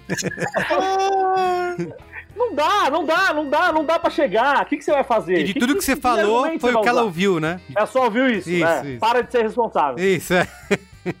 Uma coisa que a Ana falou e que tem acontecido comigo é essa questão da alternância, né? De tem dias que você fala, ah, não, tudo bem, é isso aí, vamos lá, vai passar. E tem dias de completo desespero que você fala, fudeu, que eu começo a ver pessoas planejando coisas pra outubro e setembro. Falou, não, vocês estão loucos, não vai ter outubro e setembro, fudeu. Chega uma hora que você precisa. Outubro e setembro foi ótimo. Eu achei outubro e setembro tá maravilhoso. É Se isso. as pessoas com quem eu convivo tivessem, estivessem falando de outubro e setembro, eu tava 50% mais tranquilo e aplicando a CMV menos, assim. O Tem gente foda é que as coisa pessoas pra estão maio. falando pra mim que em maio tá tudo relax. Isso. Não tá relax. A Nina falou que dia 1 de maio tudo acaba. Vai. Ah, então, O mundo, então né? Acaba. Dia 1 de Mas maio. tá, o que me desperta esse altos e baixos, quem falou hoje no grupo lá é médios e baixos, é, nunca tem altos. É. É meio isso que vocês estavam falando de que é chato a doença, as pessoas, as mortes. É chato a doença. tal. Mas o que me tira do sério no sentido de depressão, de ficar tipo, foda-se, vou ficar aqui jogando videogame e foda-se o dia de amanhã. É isso que vocês falaram agora, de que era para isso estar tá unindo as pessoas e falar, cara, foda-se se você acredita que tem que ter mais Estado ou menos Estado, se tem que ter mais imposto nisso. Não. Estamos todos nessa merda. Não, é o contrário. As pessoas, assim, todas as coisas que eu aprendi, eu estudei, as falhas que a nossa mente tem, que a nossa cognição tem, tá todo mundo caindo que nem um patinho, tá todo mundo fazendo os mesmos erros. E, cara, fudeu. O Thanos estava errado. Tanto que ele fala no último filme, ah, não vou matar 50% não, vou matar 100% dessa merda, porque 50% vocês só fazem merda. Mas, ô Cris, não é que estão repetindo erros, estão fazendo erros novos. Os caras fazem carreata na Paulista e segura a ambulância e fala assim: é, vamos segurar a ambulância, porque essa doença não mata ninguém. Isso aqui é do meme no caixão. É, exato. Do meme É no a caixão. tema da carreata, assim. A Paulista tava cheia esse domingo aí pelas imagens da galera protestando lá. Paulo Cogos estava lá. Voltou a ter congestionamento na cidade. Mas sabe uma coisa que eu fiquei pensando, gente? A gente discutiu também um pouco isso no Braincast, na, no nosso grupo, com aquela questão da abordagem da mídia, cara. Eu acho que a mídia precisava ter um pouquinho de CMV geral, assim. A gente viu uns dias do JN pegando um pouquinho mais duro, mas assim, eu acho que tinha que dar os nomes, tinha que discutir num outro nível mesmo. Eu ainda acho que tá muito leve, sabe? Tá, tipo, ou ignora esse babaca do Bolsonaro de uma vez. Não deixa essa anta falar,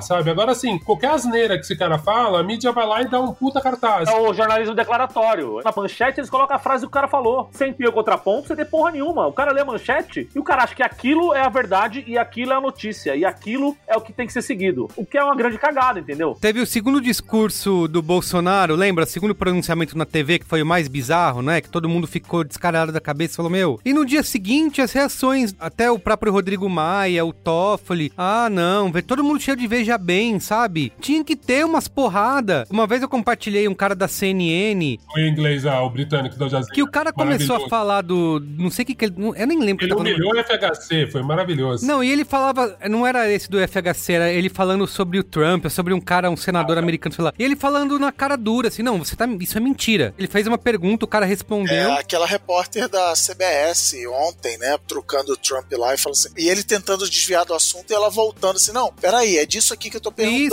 perguntando. e, e o- esse que eu vi, o cara falava, não, isso é mentira. Não se calava diante de uma resposta absurda. Ele falou, não, você tá mentindo porque o que eu tenho aqui é completamente diferente. E aí? E a gente não tem esse comportamento aqui, né? É muito difícil ter isso quando o carro-chefe da CNN hoje é você colocar uma pessoa que manja muito de um assunto e um completo idiota do outro lado pra debater em níveis de igualdade, entendeu? Então o idiota fala um bagulho completamente absurdo, a pessoa que estudou e que sabe o que tá falando vai lá e corrige, e o idiota tem a réplica pra falar assim: não, eu não concordo com isso que você falou, baseado no Instituto É. eh, Meu Cu, entendeu? É isso aí, cara. Pra gente conseguir ter essas pessoas que, em tempo real, que ao vivo, que na lata respondem a parada, com toda a profundidade necessária, com a condição de argumentação. Com embasamento, é, né? com embasamento, com dados e tal, isso é dificílimo. O Mehdi Hassan da Al Jazeera consegue fazer. É ele mesmo, A é Gabriela- ele. É ele que eu tô falando. É, a- Gabriela Prioli conseguia fazer antes de sair do Trelelê. Não sei quem que você vai fazer, mas são pouquíssimas pessoas. Agora, a gente tá criticando aqui, tá falando mal, né, especialmente, mas vale trazer também o bom exemplo e o bom uso da CMV. A gente tá vendo nos últimos tempos a Vice do Brasil tá fazendo um trabalho maravilhoso. Eles estão tomando de banho de CMV todo dia de manhã, antes de começar a trabalhar, e eles estão escrevendo com todas as letras do ódio aquilo que tá acontecendo. Eu vou trazer aqui pra vocês um exemplo em tempo real. Mas enquanto o Ignob, vocês acham que quem precisa ouvir essa CMV tá ouvindo? Não. Eles estão tipo Não tá.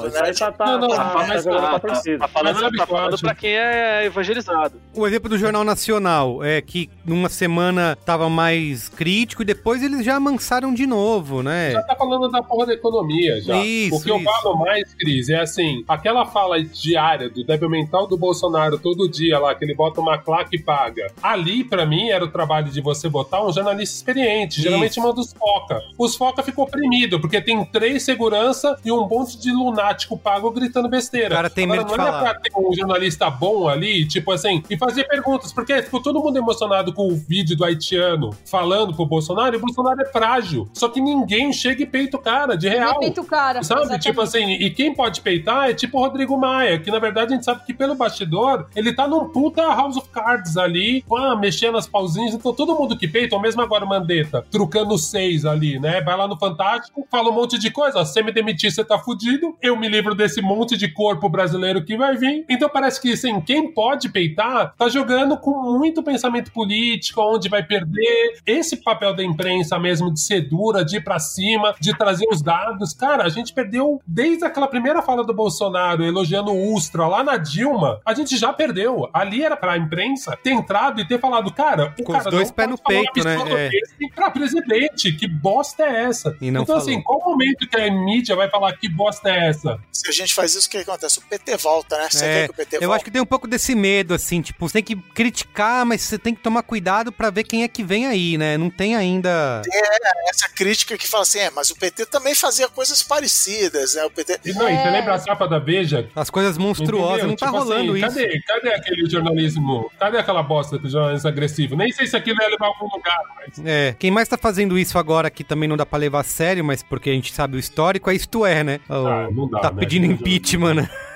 Mas hoje traz a informação. O Naruto quer falar. Fala aí, Naruto. Três exemplos rápidos da Vice Brasil do que, que eles têm feito. Ministro da Educação diz que post racista contra chineses não foi racista. É isso, tá claro, ele fez um post racista. Não é diz que post não foi racista. Diz Eu acho post que a racista. Folha tem tentado fazer algumas coisas assim também, mas. De vez em quando a Folha faz. É, é. Segundo o levantamento, governadores são principais rivais de ex-deputado que usava o auxílio moradia para comer gente. Empresário que produz a cloroquina apertou 17 com força na última eleição. Foda que assim, essas chamadas que estão no Twitter, essas manchetes estão no Twitter, elas estão levando para textos mais contidos e textos bem explicativos, bem construídos, com informação, com referência. Então tá legal de ler. O Intercept faz um pouco disso também em alguns momentos, fala com um pouco mais de clareza. Essas discussões começaram a rolar do tipo, cara, é quase uma frase que vale tapa na cara, mas aquela história de que o papel do jornalista não é ouvir quem fala que está chovendo e quem diz que não Ai. está chovendo. É ir na janela e ver se está chovendo. Uhum. É meio isso, tipo, o Intercept às vezes mandam as Ah, mas aí paradinhas é dessa. mídia comunista, Mas, né? pera, mas é isso então. Quem é que tá vendo a Vice Brasil? Quem é que É tá vendo isso. a Intercept? É, A gente. a gente. Então, assim, a gente compartilha uma ou outra coisa, aí pinga numa pessoa que não é da bolha, mas, cara, não afeta ninguém. A gente tá num momento trágico, assim, enfiado na merda. Eu acho que essas práticas são interessantes, são válidas, mas a gente sabe que elas não vão causar nenhum rebuliço gigantesco capaz de transformar. Porque a galera cenário. continua usando a informação do Zap. A gente tá vendo isso no. Ana, o vizinho da Ana falou assim, ah, mas que a Folha mente, né? Tipo, Isso! Ah, a gente viu, cara. Vocês viram o vídeo da, da mulher que foi presa, no- onde foi? Araraquara, não é? Falando dos comunistas. Isso, a mulher na praça, a polícia vai lá é, falar com ela, ela diz que não, esse vírus comunista, eu não vou. Então ela tá replicando exatamente o que ela tá vendo no WhatsApp. O lance é estético, entendeu? A pessoa acha que ela tem uma informação privilegiada, nova, em todas as teorias de conspiração, usa CMV pra caralho. E é isso que eu não entendo. Então, assim, a mídia comum, ela deveria usar, óbvio, eu acho que tem um limite de linguagem de cada Sim, veículo, sim, entendo. sim, que é isso que o Edino falou, ó, vai se faz isso num título clickbait, mas você vê, tem uma construção da notícia. Agora, o que eu acho complicado da Folha é que você não vê no editorial. A Vice, a Intercept, é no editorial. O cara lá que assina, que é a cara do Intercept, tá lá no Roda Viva falando a mesma coisa. Agora, o que me irrita da Folha é que, assim, no editorial os caras tomam leve. É, é, é. Entendeu? Então, tipo assim, o repórter esquerdista que saiu agora da USP lá, vai lá e escreve. Aí, puta, o editorial é um editorial super leve, super ponderado,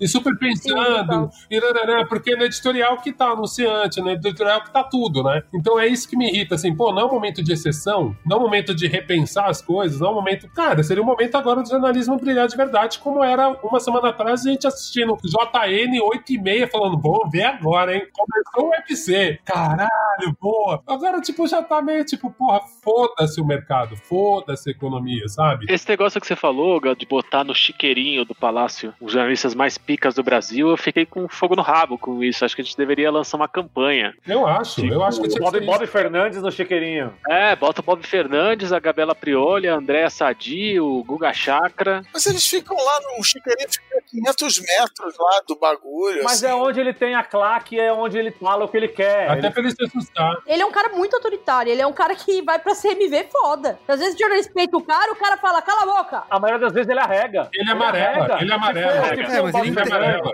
Ele se for um cara né? de tamanho, ele arrega. Ele fala isso porque quem tá lá é o foca do jornal, É, pode é um outro cara mais novo que ele nunca viu na vida. Se tem Pode uma crer, pode Andréa Sadia ali, ou Se qualquer é o Guga Chakra, é o verdade. Guga Chakra da vida, ele fala assim: não, acabou a coletiva e, entra no carro e vai embora. Ele sempre foi bundão. Você bota um Guga Chakra com o cabelo bem despenteado ali, porra, nadando um nado borboleta ali que o Chakra domina.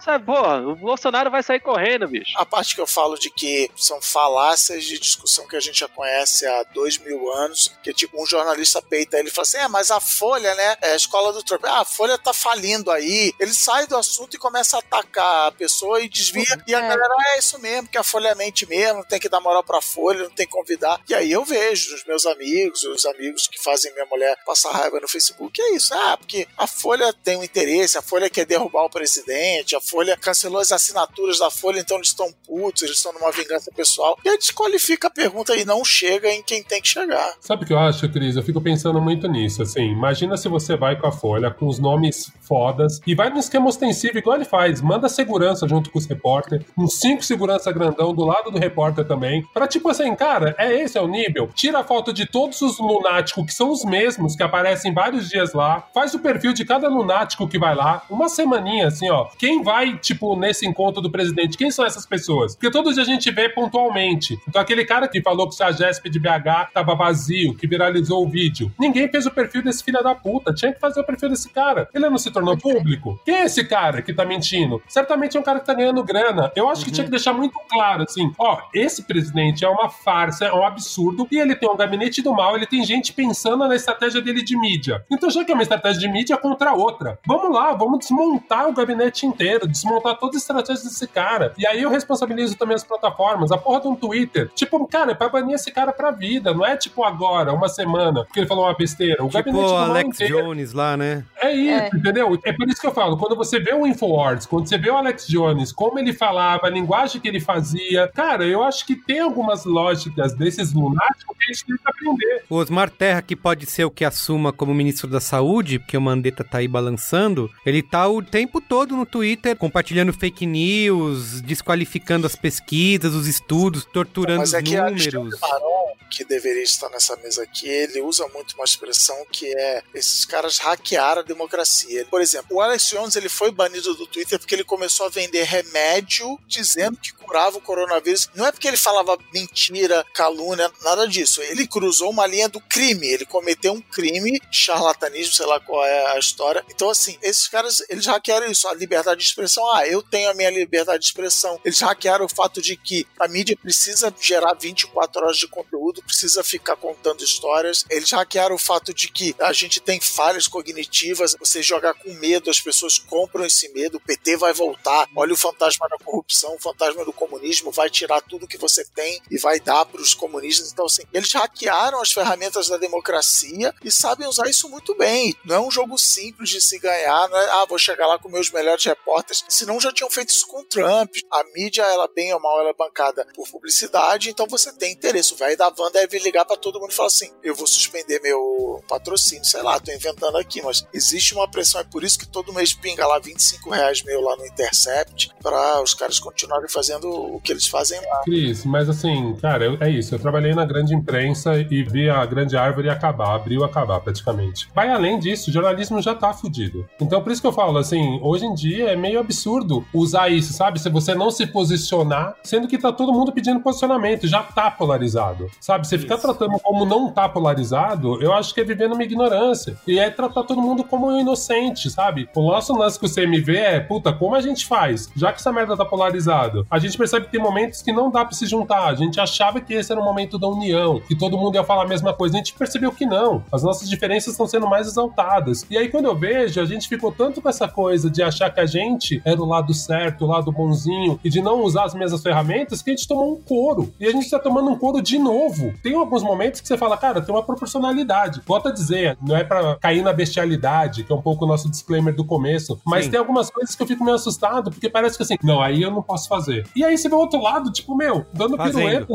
foda-se, sabe? Então, tipo, puta, até quando?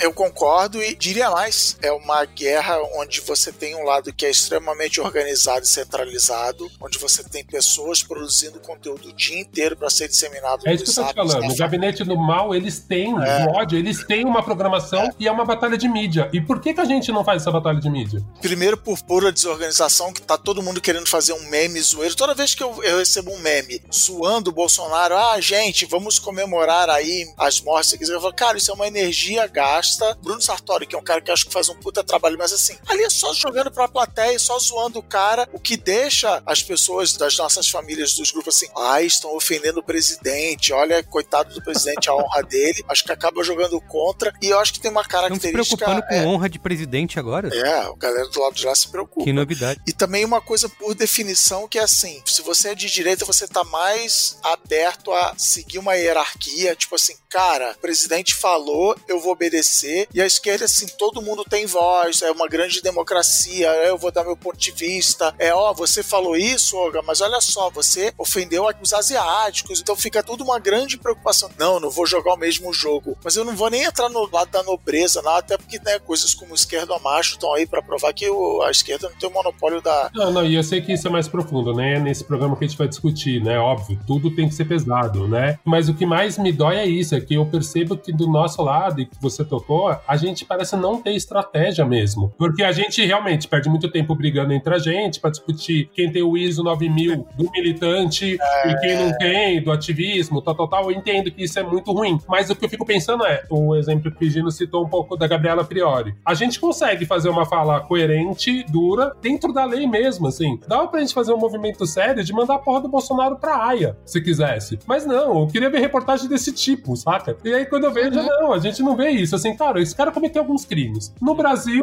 ninguém vai julgar esses crimes. Como a gente faz? Eu queria ver uma matéria detalhada disso. Eu não vejo nem em, em veículos da esquerda. Eu acho que a nossa imprensa por ser grupos privados, homens brancos ricos e tal, elas são o status quo. Elas querem que a coisa continue jeito que tá, sem o Bolsonaro, mas assim, todo o resto continua igual. Sim, então tenho medo muito grande de, ó, oh, vou expor o cara que vou, o PT volta, assim, e a direita perder, todo mundo perder seus privilégios e tal. Eu acho que essa cautela que você descreve do editorial, não, peraí, também não vamos chacoalhar o barco muito, isso, isso. porque aí pode dar ruim pra gente. Bom, então Concluindo, mais CMV na cobertura. Pedimos mais CMV. Da exatamente. pandemia, certo? A CMV tem acontecido involuntariamente, invariavelmente, durante os nossos dias de reclusão, mas ela poderia estar sendo canalizada, né? Canaliza o seu ódio. Já diria algum mestre de Kung Fu canalizar ou começar a juntar isso numa força, né? Pegar a CMV no ar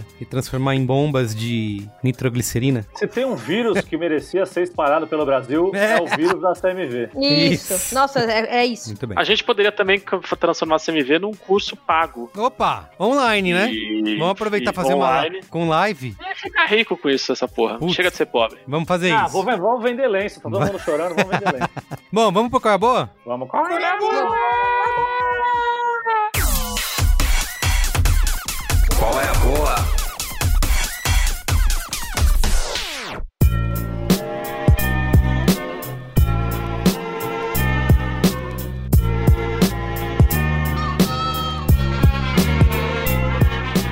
Quem quer começar aí? Qual é a boa? Posso começar, vai. Faz três programas que eu não venho aqui e tava com uns aqui na manga e foi ouvir os programas passados, gastaram tudo aqui. A Ana os deu Máfia dos Tigres, que eu ia falar aqui do Tiger King. Show, né? Show. Mas hoje saiu um oitavo episódio da Máfia dos Tigres, do Tiger King. O quê? É, episódio extra. Saiu. O cara foi entrevistar várias das pessoas que foram retratadas durante a série. Como tá durante a pandemia, eles fizeram tipo a gente aqui. Então, cada um se gravou na sua casa ali. E aí ele falou com o ex-marido do, do Joe Exotic, o Banguelo lá. Uhum. Eu não sei o nome de ninguém. O Joe. Com a uhum. Mina, que agora quer ser, ser referida como um cara que perdeu a mão lá, que o Tigre comeu a mão. Tá. Falou com o cara que não tem as duas pernas. Falou com o cabeludo lá que entregou ele no tribunal. O alemão lá, o loiro Banguelo também, que aparece bebaço no final da série lá. Caralho, eu não vi a série, mas pra mim você tá descrevendo, bicho, parece o bar do South Park. É um pouco isso. É, é, é, é, é tipo isso. Falou tipo com o Zé Bandana e a mulher a mulher ruiva dele lá. Zé Bandana. O Zé Bandana. Zé Bandana. E falou com quem mais? E falou com o Crocodilo Dandy lá, que ia gravar o documentário, e tudo, isso cacete. E Gino, você não viu, vai ver, porque são esse tipo de personagem que tem na série. E Gino, o South Park parece um documentário perto disso. Cara, tem três banguelas, um cara sem as pernas, um cara você sem tem que ver mão. muito isso. isso. Bicho, parece um cabaré do interior o negócio. Desliga agora e começa. Ah, e falaram com o maluquinho que fez a campanha que o maluco se matou na frente dele lá. O, O Libertário. E o Carol O Baskin? A Carol Baskin lá, não falaram? Carol Baskin acho que ele não quis falar porque Tá puta, ela tá, né? vai, tá planejando Tá matar outro marido agora. e Nossa não- senhora. Não, e ela tá processando geral a galera aí. Ó, que- Aí, aí você deu spoiler, hein? Aí você deu spoiler. Ah, foda-se. Tiger King tem que ver. E aí lançaram esse oitavo episódio hoje. Tem 40 minutos, então fala tipo 6 minutos com um, 7 minutos com o outro. É rapidinho e só pra saber como foi. Inclusive é muito louco. O ex-marido do Joe Exotic, que era o banguelaço, que só ficava sem camisa, tatuagem, caralho. Ele aparece de dentadura, com a barba, um chapéu e de camiseta. É louco. Mano, é, é muito louco. Quem viu a série vai ver, que é maravilhoso. O O.J. Simpson declarou que ele tem certeza que ela matou o cara. Meio óbvio, assim, É meio pelo, óbvio, pelo, que, né? pelo que apresentaram ali. Ah, não sei não. o testamento, caralho. Não sei não. Ah, que isso, Carlos? Você confia muito na Ah, humanidade. eu acho que tem, Você acha que não, tem Merigo? imagem pra dúvida. Eu acho. Que isso, Acho que o cara tá na Costa Rica com o cabelo vermelho. É. Não sei, não sei. E o meu outro qual é a boa é Better Call Saul, que acho que é a terceira vez que eu tô indicando aqui. Já hoje saiu o nono episódio da quinta temporada que eu não vi ainda, então tem mais dois essa temporada. E renovaram pra mais uma temporada, então vai ter a sexta, que vai ser a última. Ou seja, tendo uma temporada a mais que Breaking Bad. E, cara, é muito maravilhoso, velho. É arte pra televisão isso aí. Super não dá. depende. É tudo muito perfeito, é tudo muito amarrado. Concordo. E eu fui fazer o que o Merigo fez, que foi assistir a inserção do sol no Breaking Bad, que acho que é o oitavo episódio Da segunda temporada, isso. Cara, é muito amarrado com tudo que tá acontecendo durante cinco temporadas. Ele cita do- do personagem, Saul. naquele primeiro episódio Ele, ele... cita, ele cita situações, ele cita personagens. Caralho, Mas eu é acho, eu vou, muito- vai ter um cinemático sobre isso, daqui duas semanas a gente vai gravar, botem na agenda aí. Eles ainda tem uma temporada pra corrigir isso, uma questão de tom, né? Porque no Better Call Saul a gente tá vendo ele virar esse cara, porque ele não era aquele cara porra louca do Breaking Bad, né? Ele vai chegar nesse ponto, então eu acho que... Tirando o personagem. Isso, então quando você pula pra ver ele no Breaking Bad, eu sinto um pouco de dessa diferença de tom do jeito que ele se comporta ainda, sabe? Ele é muito bobo no Breaking Bad, né?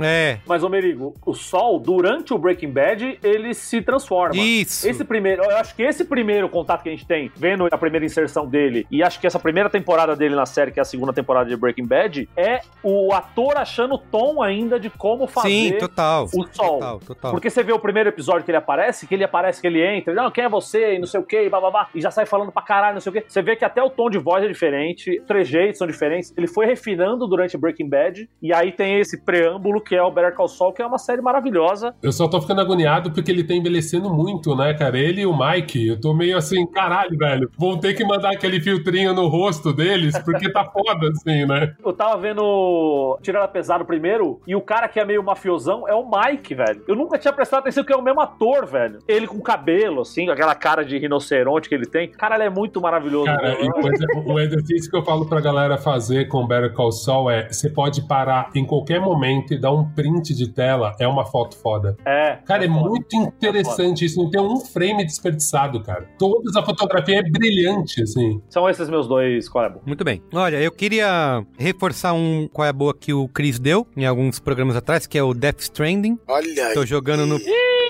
Tô jogando no Ih, rapaz. PS4, Kojima sem freio, né? Como diria o Francisco Champs. E, cara, é bizarro porque a gente ficava zoando o Chris e o Champs quando eles estavam jogando. Ah, joguinho de entrega, de delivery. E a história é puta absurda, escala alfabética e tal, que até eu acho que pra mim passa um pouco do ponto, poderia ser um pouco mais simplificada. Mas o jeito que se conta essa história, o que você tem que fazer, tem um magnetismo ali que você fica entregando, você fica andando de um lado pro outro no mapa, querendo entregar as coisas, reconstruir estrada. Cada missão que você termina mostra ali, né, o quanto você ganhou de pontos e tal, e mostra o tempo que você jogou. E às vezes você fez uma entrega e durou uma hora e dez. Você fala, caramba, só fui daqui uma até hora e ali. dez muito bem Isso, exa essa é a sensação que eu tenho. Caraca, foi uma hora e dez fazendo uma simples entrega e nem pareceu, pareceu que durou 15 minutos. Eu gosto muito do mundinho que se cria, né, dentro do jogo, que já é um mundo pós-apocalíptico ali, onde ninguém tem coragem de sair na rua, só você. E o trabalho mais importante desse momento, né, que é entregar as coisas, né? E tá na promo, né, na PSN, pela metade do preço nesse mês de abril. É, ou pra quem, no caso como eu, acabou de comprar um PS4, tem um Ah, kit. veio junto. Ah, olha só. Aí. É. Então, aproveita. Por fim, queria dar um outro joguinho aqui que eu tô jogando no iOS, até botei pra criançada brincar, que chama Hidden True Time. É assim? Tá certo a minha pronúncia? Não sei, não conheço. Como é que Não sei o que tá E falando. aí, Cristiano? Hidden, Você não me importa. Hidden Fruit Time. Hidden Through Time, que é um joguinho criado pela Crazy Monkey Studios. Ele é pago, tá custando R$ 7,90. Ah, reais. Reais, né? reais. É menos que um cafezinho, praticamente. E é tipo um, um Star Wally on esteroides, assim. Diversos mapas com um monte de objetos espalhados ao longo da história. Por isso que é True Time. Porque você começa lá na pré-história e cada fase vai sendo num período histórico. E você tem que achar esses objetos dentro desses cenários. Tem várias animaçõezinhas. É super difícil, né? Quando você bate o olho, você fala, ah, vou achar, mas tem coisas escondidas atrás das outras. E é um bom passatempo, assim. Achei baratinho, bem feito, bonitinho, tá bom? Quem mais? Posso ir. Primeiro é a grande onda do momento, fazer pão em casa. Show. Mas não basta fazer pão, tem que fazer pão de fermentação natural. Famoso Levan. o famoso levain. Cris, eu quero aproveitar de- aqui, quero te interromper, desculpa. Não seja leviano. Cris. Quero te interromper aqui, peço perdão por isso, mas eu quero dizer que eu sou um novo dono de air fryer aqui nesse Ah, Aleluia!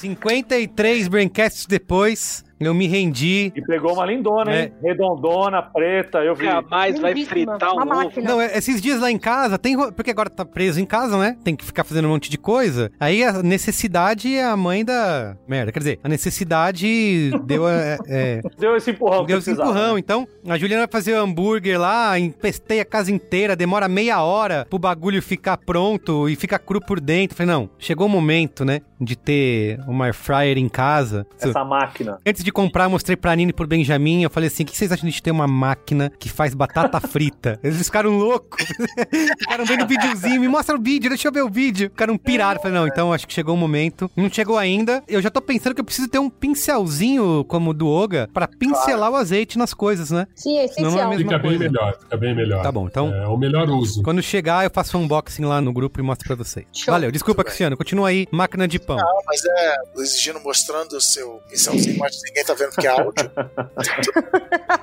Não exigindo mostrando seu pincelzinho, né? Não é a primeira vez que eu mostrei o pincelzinho hoje durante o programa. Não é mesmo? Foi obrigado É a isso ver. aí. Assim, a receita inteira ela é fácil, porém longa, né? Pra você fazer o fermento natal, você precisa de 4, 5 dias. Você bota farinha, bota água, mistura. No dia seguinte você bota mais farinha, bota mais água, mistura. Mas é isso, é botar água e farinha e misturar também, não tem grande complexidade. E o pão também, é farinha, água, sal. Só que aí você fica tipo entre preparar o fermento, tirou o fermento da geladeira, preparar o levian, fazer o pão, dá tipo 24 horas. Quando acabar a gravação aqui, eu já vou preparar a próxima Preparar etapa. o de amanhã leviano, né? o Leviano. Mas é isso, é diversão. A Marina, minha filha de 7 anos, fala assim: é, as pessoas aqui em casa vão ficar enjoadas de tanto pão, tem pão todo dia. Não é pão todo Aí dia, a- que é o que precisa. Não é pão todo É o dia. Não é o e segredo aí da a Ana vida. fala assim: deixa seu pai se divertir. E eu vejo que ele- você deixa tá profissionalizando o negócio. Eu te mandei aquele perfil no Instagram lá fazer uns desenhos em cima do pão. ele- Não, desenho eu ainda não consigo fazer. O pão fica molengo demais pra eu conseguir fazer a arte. Tem Mas que vai chegar. Vou chegar lá, vou chegar lá. Então, essa é a minha dica. Procure aí. Tem receita no YouTube. Não vou eu dar receita. Quem sou eu pra dar receita? Pão leviano, chama? Pão de fermentação natural. Levian é o nome do fermento 100% feito em casa. Eu dei no último programa dicas de canais de YouTube. Tem um canal de YouTube que eu gosto tanto que eu sou Patreon. Eu contribuo financeiramente, que é o Like Stories of Old, como as histórias de antigamente. E que ele, essencialmente, ele pega filme, série, enfim, cultura pop e fala de filosofia, de psicologia. Então ele tem uns dois ou três programas, por exemplo, sobre estoicismo, que é um tema que eu tô muito ligado desde o fim do ano passado. É um desses canais de vídeo ensaio, né, que ele vai botando trechos do filme e ele vai falando por cima. E eu curto muito é o Like Stories of Old, como histórias de antigamente. Muito bem. Meu qual é a boa dessa semana, ele é uma propaganda própria minha, no caso. Eu lancei uma newsletter, diário de quarentena, por Olha assim aí. dizer, mas não é bem um diário de quarentena. Eu voltei a escrever literatura e aí eu tô dividindo isso com as pessoas todos os dias. No fim da tarde chega uma newsletter com reflexões às vezes um pouco desesperadoras, outras vezes não, sobre o que tá acontecendo com a gente. Pra se inscrever é só entrar no meu Instagram, instagram.com/anabsf e clicar no link na bio, o famoso link na bio. Link na bio. Muito bom. Link na bio tem poder. Muito bom. Vocês viram esse vídeo da água tônica aqui, da mina falando da água tônica? Que cura. Que isso, velho. Qual é a boa qual é a Que bosta perigo. desse teu vídeo Qual é da a- anatônica aí? O que, que você tá fazendo, Vitória? Eu tô comprando água tônica que tem quinino. Quinino Ah. é a base da cloroquina. Isso daqui você pode comprar tanto no supermercado caralho. como eu estou fazendo, como na conveniência do barzinho da esquina. Isso a Globo não te compra. Nossa, puta! pode ser piada. Puta! Eu quero acreditar Filha que é da puta! Filha da puta! Filha da puta. Tem quinino, tem quinino. Isso a Globo não, Essa esse, da isso a Globo não te mostra, acabou comigo. Dizer, Você tá me dizendo que o gin tônica vai salvar a humanidade. é? Olha aí, Então, Mas, cara, oportunidade. Não vamos vou pegar tá nunca. três dias aqui me salvando, viu? Oportunidade. Não vou pegar nunca, eu sempre tomo tônico. Putz, eu tô anotando aqui agora que eu achei curioso que todas as séries que eu tô assistindo têm mulheres como protagonistas, ou em papéis de destaque. Mas, ó, Você é muito empoderador, ô. desculpa. Desculpa. Você acabou de ganhar o selo dado do Labella de mais feminista Mais que feminista. eu. Gente, eu. eu ia fazer essa piada, mas eu achei que ia ser muito agressivo. Olha só como o machismo me oprime. Ainda bem que vocês fizeram. Falei, pô, não vou usar o Oga de graça, tá ligado? Ele só falou isso de boa. Mas é louco isso mesmo, porque eu fiquei vendo das séries que todo mundo tava comentando. Eu tava conversando com uma amiga, que é a Eugênio Teixeira, e eu vi que a gente tava assistindo série que ninguém tava assistindo. E eu acho que tá batendo um pouco nesse lugar que o Marco comentou um pouco, de tá todo mundo querendo ver eventos ao vivo e dar esse senso de comunidade e tal. E aí agora eu olhei, curiosamente, séries que tem mulheres protagonistas, pouca gente assiste, enfim. Califado, série bem foda, nova da Netflix. Acho que agora as pessoas estão assistindo, porque, pelo menos pra mim, indicando toda hora. Bem interessante, é uma série que fala sobre uma detetive que ela começa a investigar uma galera que vai fazer um atentado na Suécia. E, enfim, a série se passa nesse universo Síria, atentados na Europa, com mulheres empoderadas e fortíssimas. Pra animar a Ana e deixar ela bem feliz com esse monte Show. de frase pronta. E a galera adora usar. É, e aquela palavra que a gente já sabe que a gente já desgastou, que é empoderada, né? A segunda série é Killing Eve também, que, meu, a Globo ficou me massacrando. É muito legal, eu tô me divertindo muito assistindo. É uma série de espião também. E ela é feita pela Sandra Oh, que é aquela atriz asiática do Grey's Anatomy, então todo mundo lembra dela por causa Sim. disso. E uma coisa que eu percebi aqui, cara, que eu não sabia, na verdade, é que a showrunner da primeira temporada foi a Phoebe Waller-Bridge, do Fleabag. E realmente, eu tô achando uma das séries mais interessantes de texto, cara. Assim, ela tem um momento de suspensão da realidade, aqueles momentos meio Scooby-Doo. Só que, cara, os diálogos são muito bons, assim. Acho que vale muito pelos diálogos e pelas situações malucas que ela se encontra ali. Repita o nome da série? Killing Eve. Matando a Eve. Matando a pequena Eva. É isso mesmo. e a terceira é, putz, é uma série que eu amo. Tem uma galera que assiste também, que é Insecure, a série da Isa Rae, que estreou agora a quarta temporada na HBO. Eu acho muito legal, ela se passa na Califórnia, mostra a Isa Rae, que é uma menina negra meio perdida ali com vários problemas da vida adulta.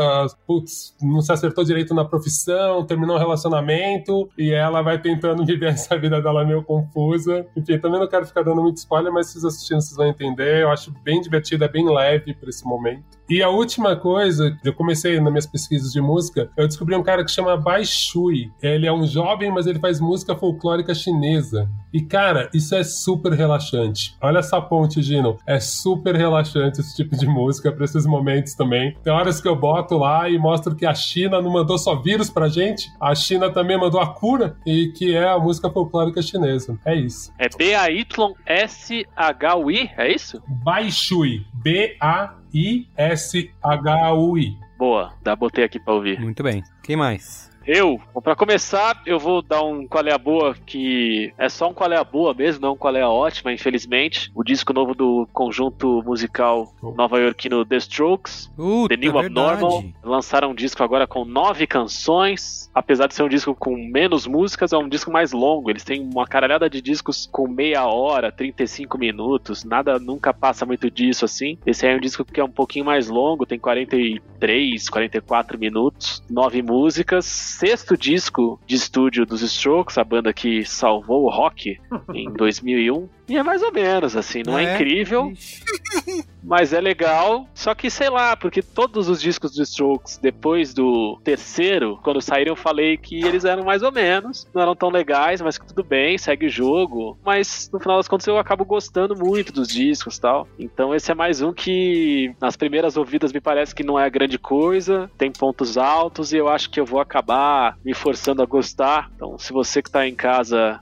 tem esse comportamento fanboy ou fangirl, assim como eu, não deixe de aproveitar essa oportunidade aí que se apresenta na sua vida. Minha outra dica, uma das melhores coisas que tem me acontecido durante esse período de isolamento, que mais tem me ajudado com ansiedade, nervosismo, tristeza, dor nas costas, flacidez, irritação, tudo, é a prática de exercícios físicos baseados na yoga, que é o que me traz o aplicativo Asana Rebel. Hum. Então eu tenho muita gente tem comentado, amigos, familiares, desconhecidos, tem conversado, tem trocado informações sobre que tipo de exercício físico tem feito durante a quarentena, como tem se virado com isso. A minha escolha, que tem sido muito satisfatória, tenho gostado bastante, é esse tal desse Asana Rebel. Eu tô fazendo acho que é um mês, eu fico suado que nem um gambá manco toda vez que eu faço os exercícios. Eu tenho absoluta certeza que se eu ficar um ano fazendo todo dia essas porras, nada vai mudar, eu vou continuar sofrendo igual, mas eu vou me sentir muito melhor e vou me sentir mais preparado, então eu tenho insistido nessa parada. Ele é um aplicativo que, além dos exercícios de fato, assim, né, tem as papagaiadas. Você tomou água hoje, você sabia que a água entra no seu corpo e se transforma em pontinhos de energia. Tem uns trelelê lá, mas é interessante. Ele é um aplicativo pago, é uma assinatura que você faz, custa 10 reais, acho que por mês, pelo menos é isso que eu tô pagando. Eu peguei uma promoção aí de isolamento que talvez ainda esteja acontecendo. Foi de fato a coisa mais próxima que eu tive da prática de yoga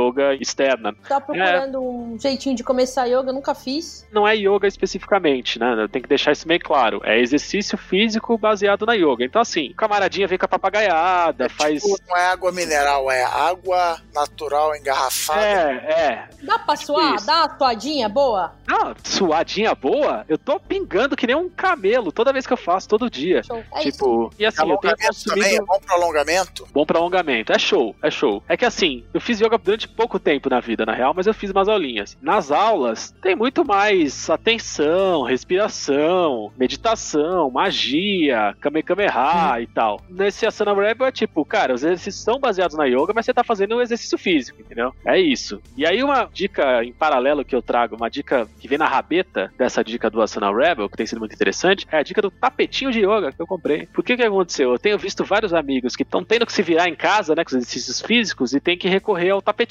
E a galera escorrega no tapete, compra o tapete barato, achando que ele é bom, ele é uma merda e tal. E aí o que que eu fiz? Eu entrei em contato com uma especialista dos tapetes de yoga, a pessoa que tem o arroba tia dos tapetes. Porra. Tanto no Instagram quanto no YouTube, ela tem esse serviço específico de consultoria de tapetes, ela faz review de tapete, unboxing de tapete, e aí me indicou um tapetinho de yoga muito bom, que é o tapetinho lá que eu comprei, que eu não vou falar qual é que é, porque eu não tô ganhando dinheiro, mas se você quiser saber, você vem me perguntar aqui, eu posso falar pra você. Ah, eu vou falar sim, porque o yoga tá revoltado, é o tapetinho da... É o tapetinho da Track and Field eu comprei. Tá, tapetinho... Quantos biruleiros? 115 biruliros, foi um negócio assim.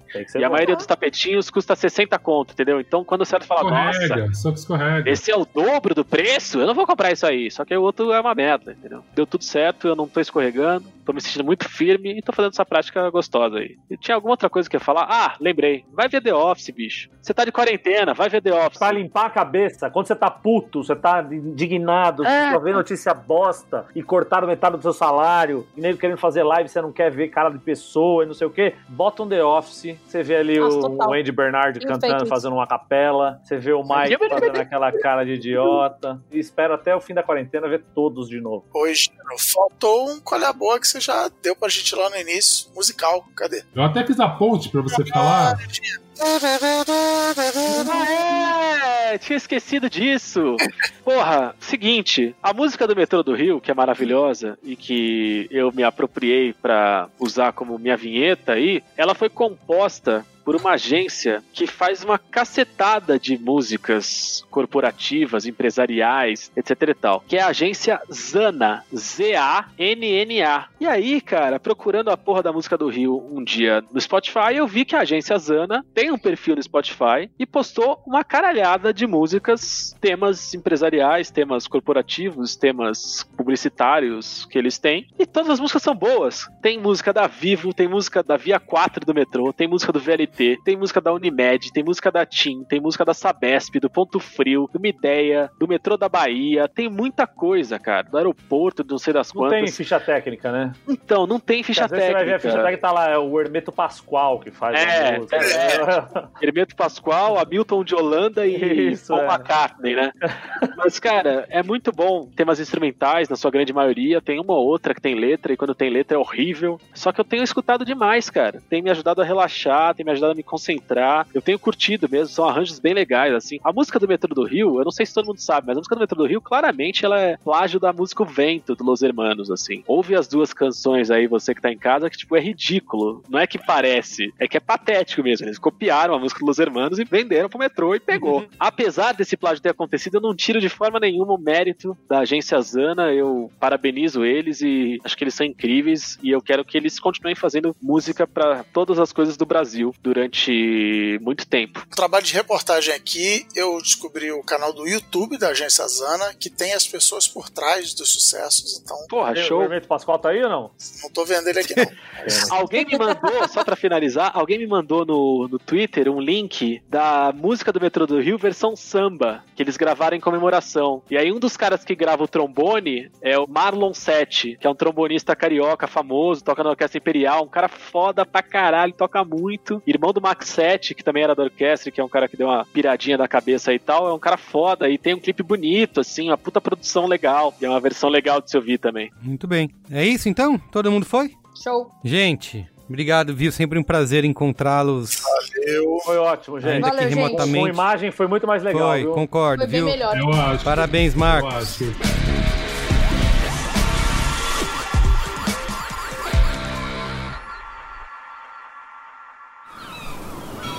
Este podcast foi editado pela Maremoto.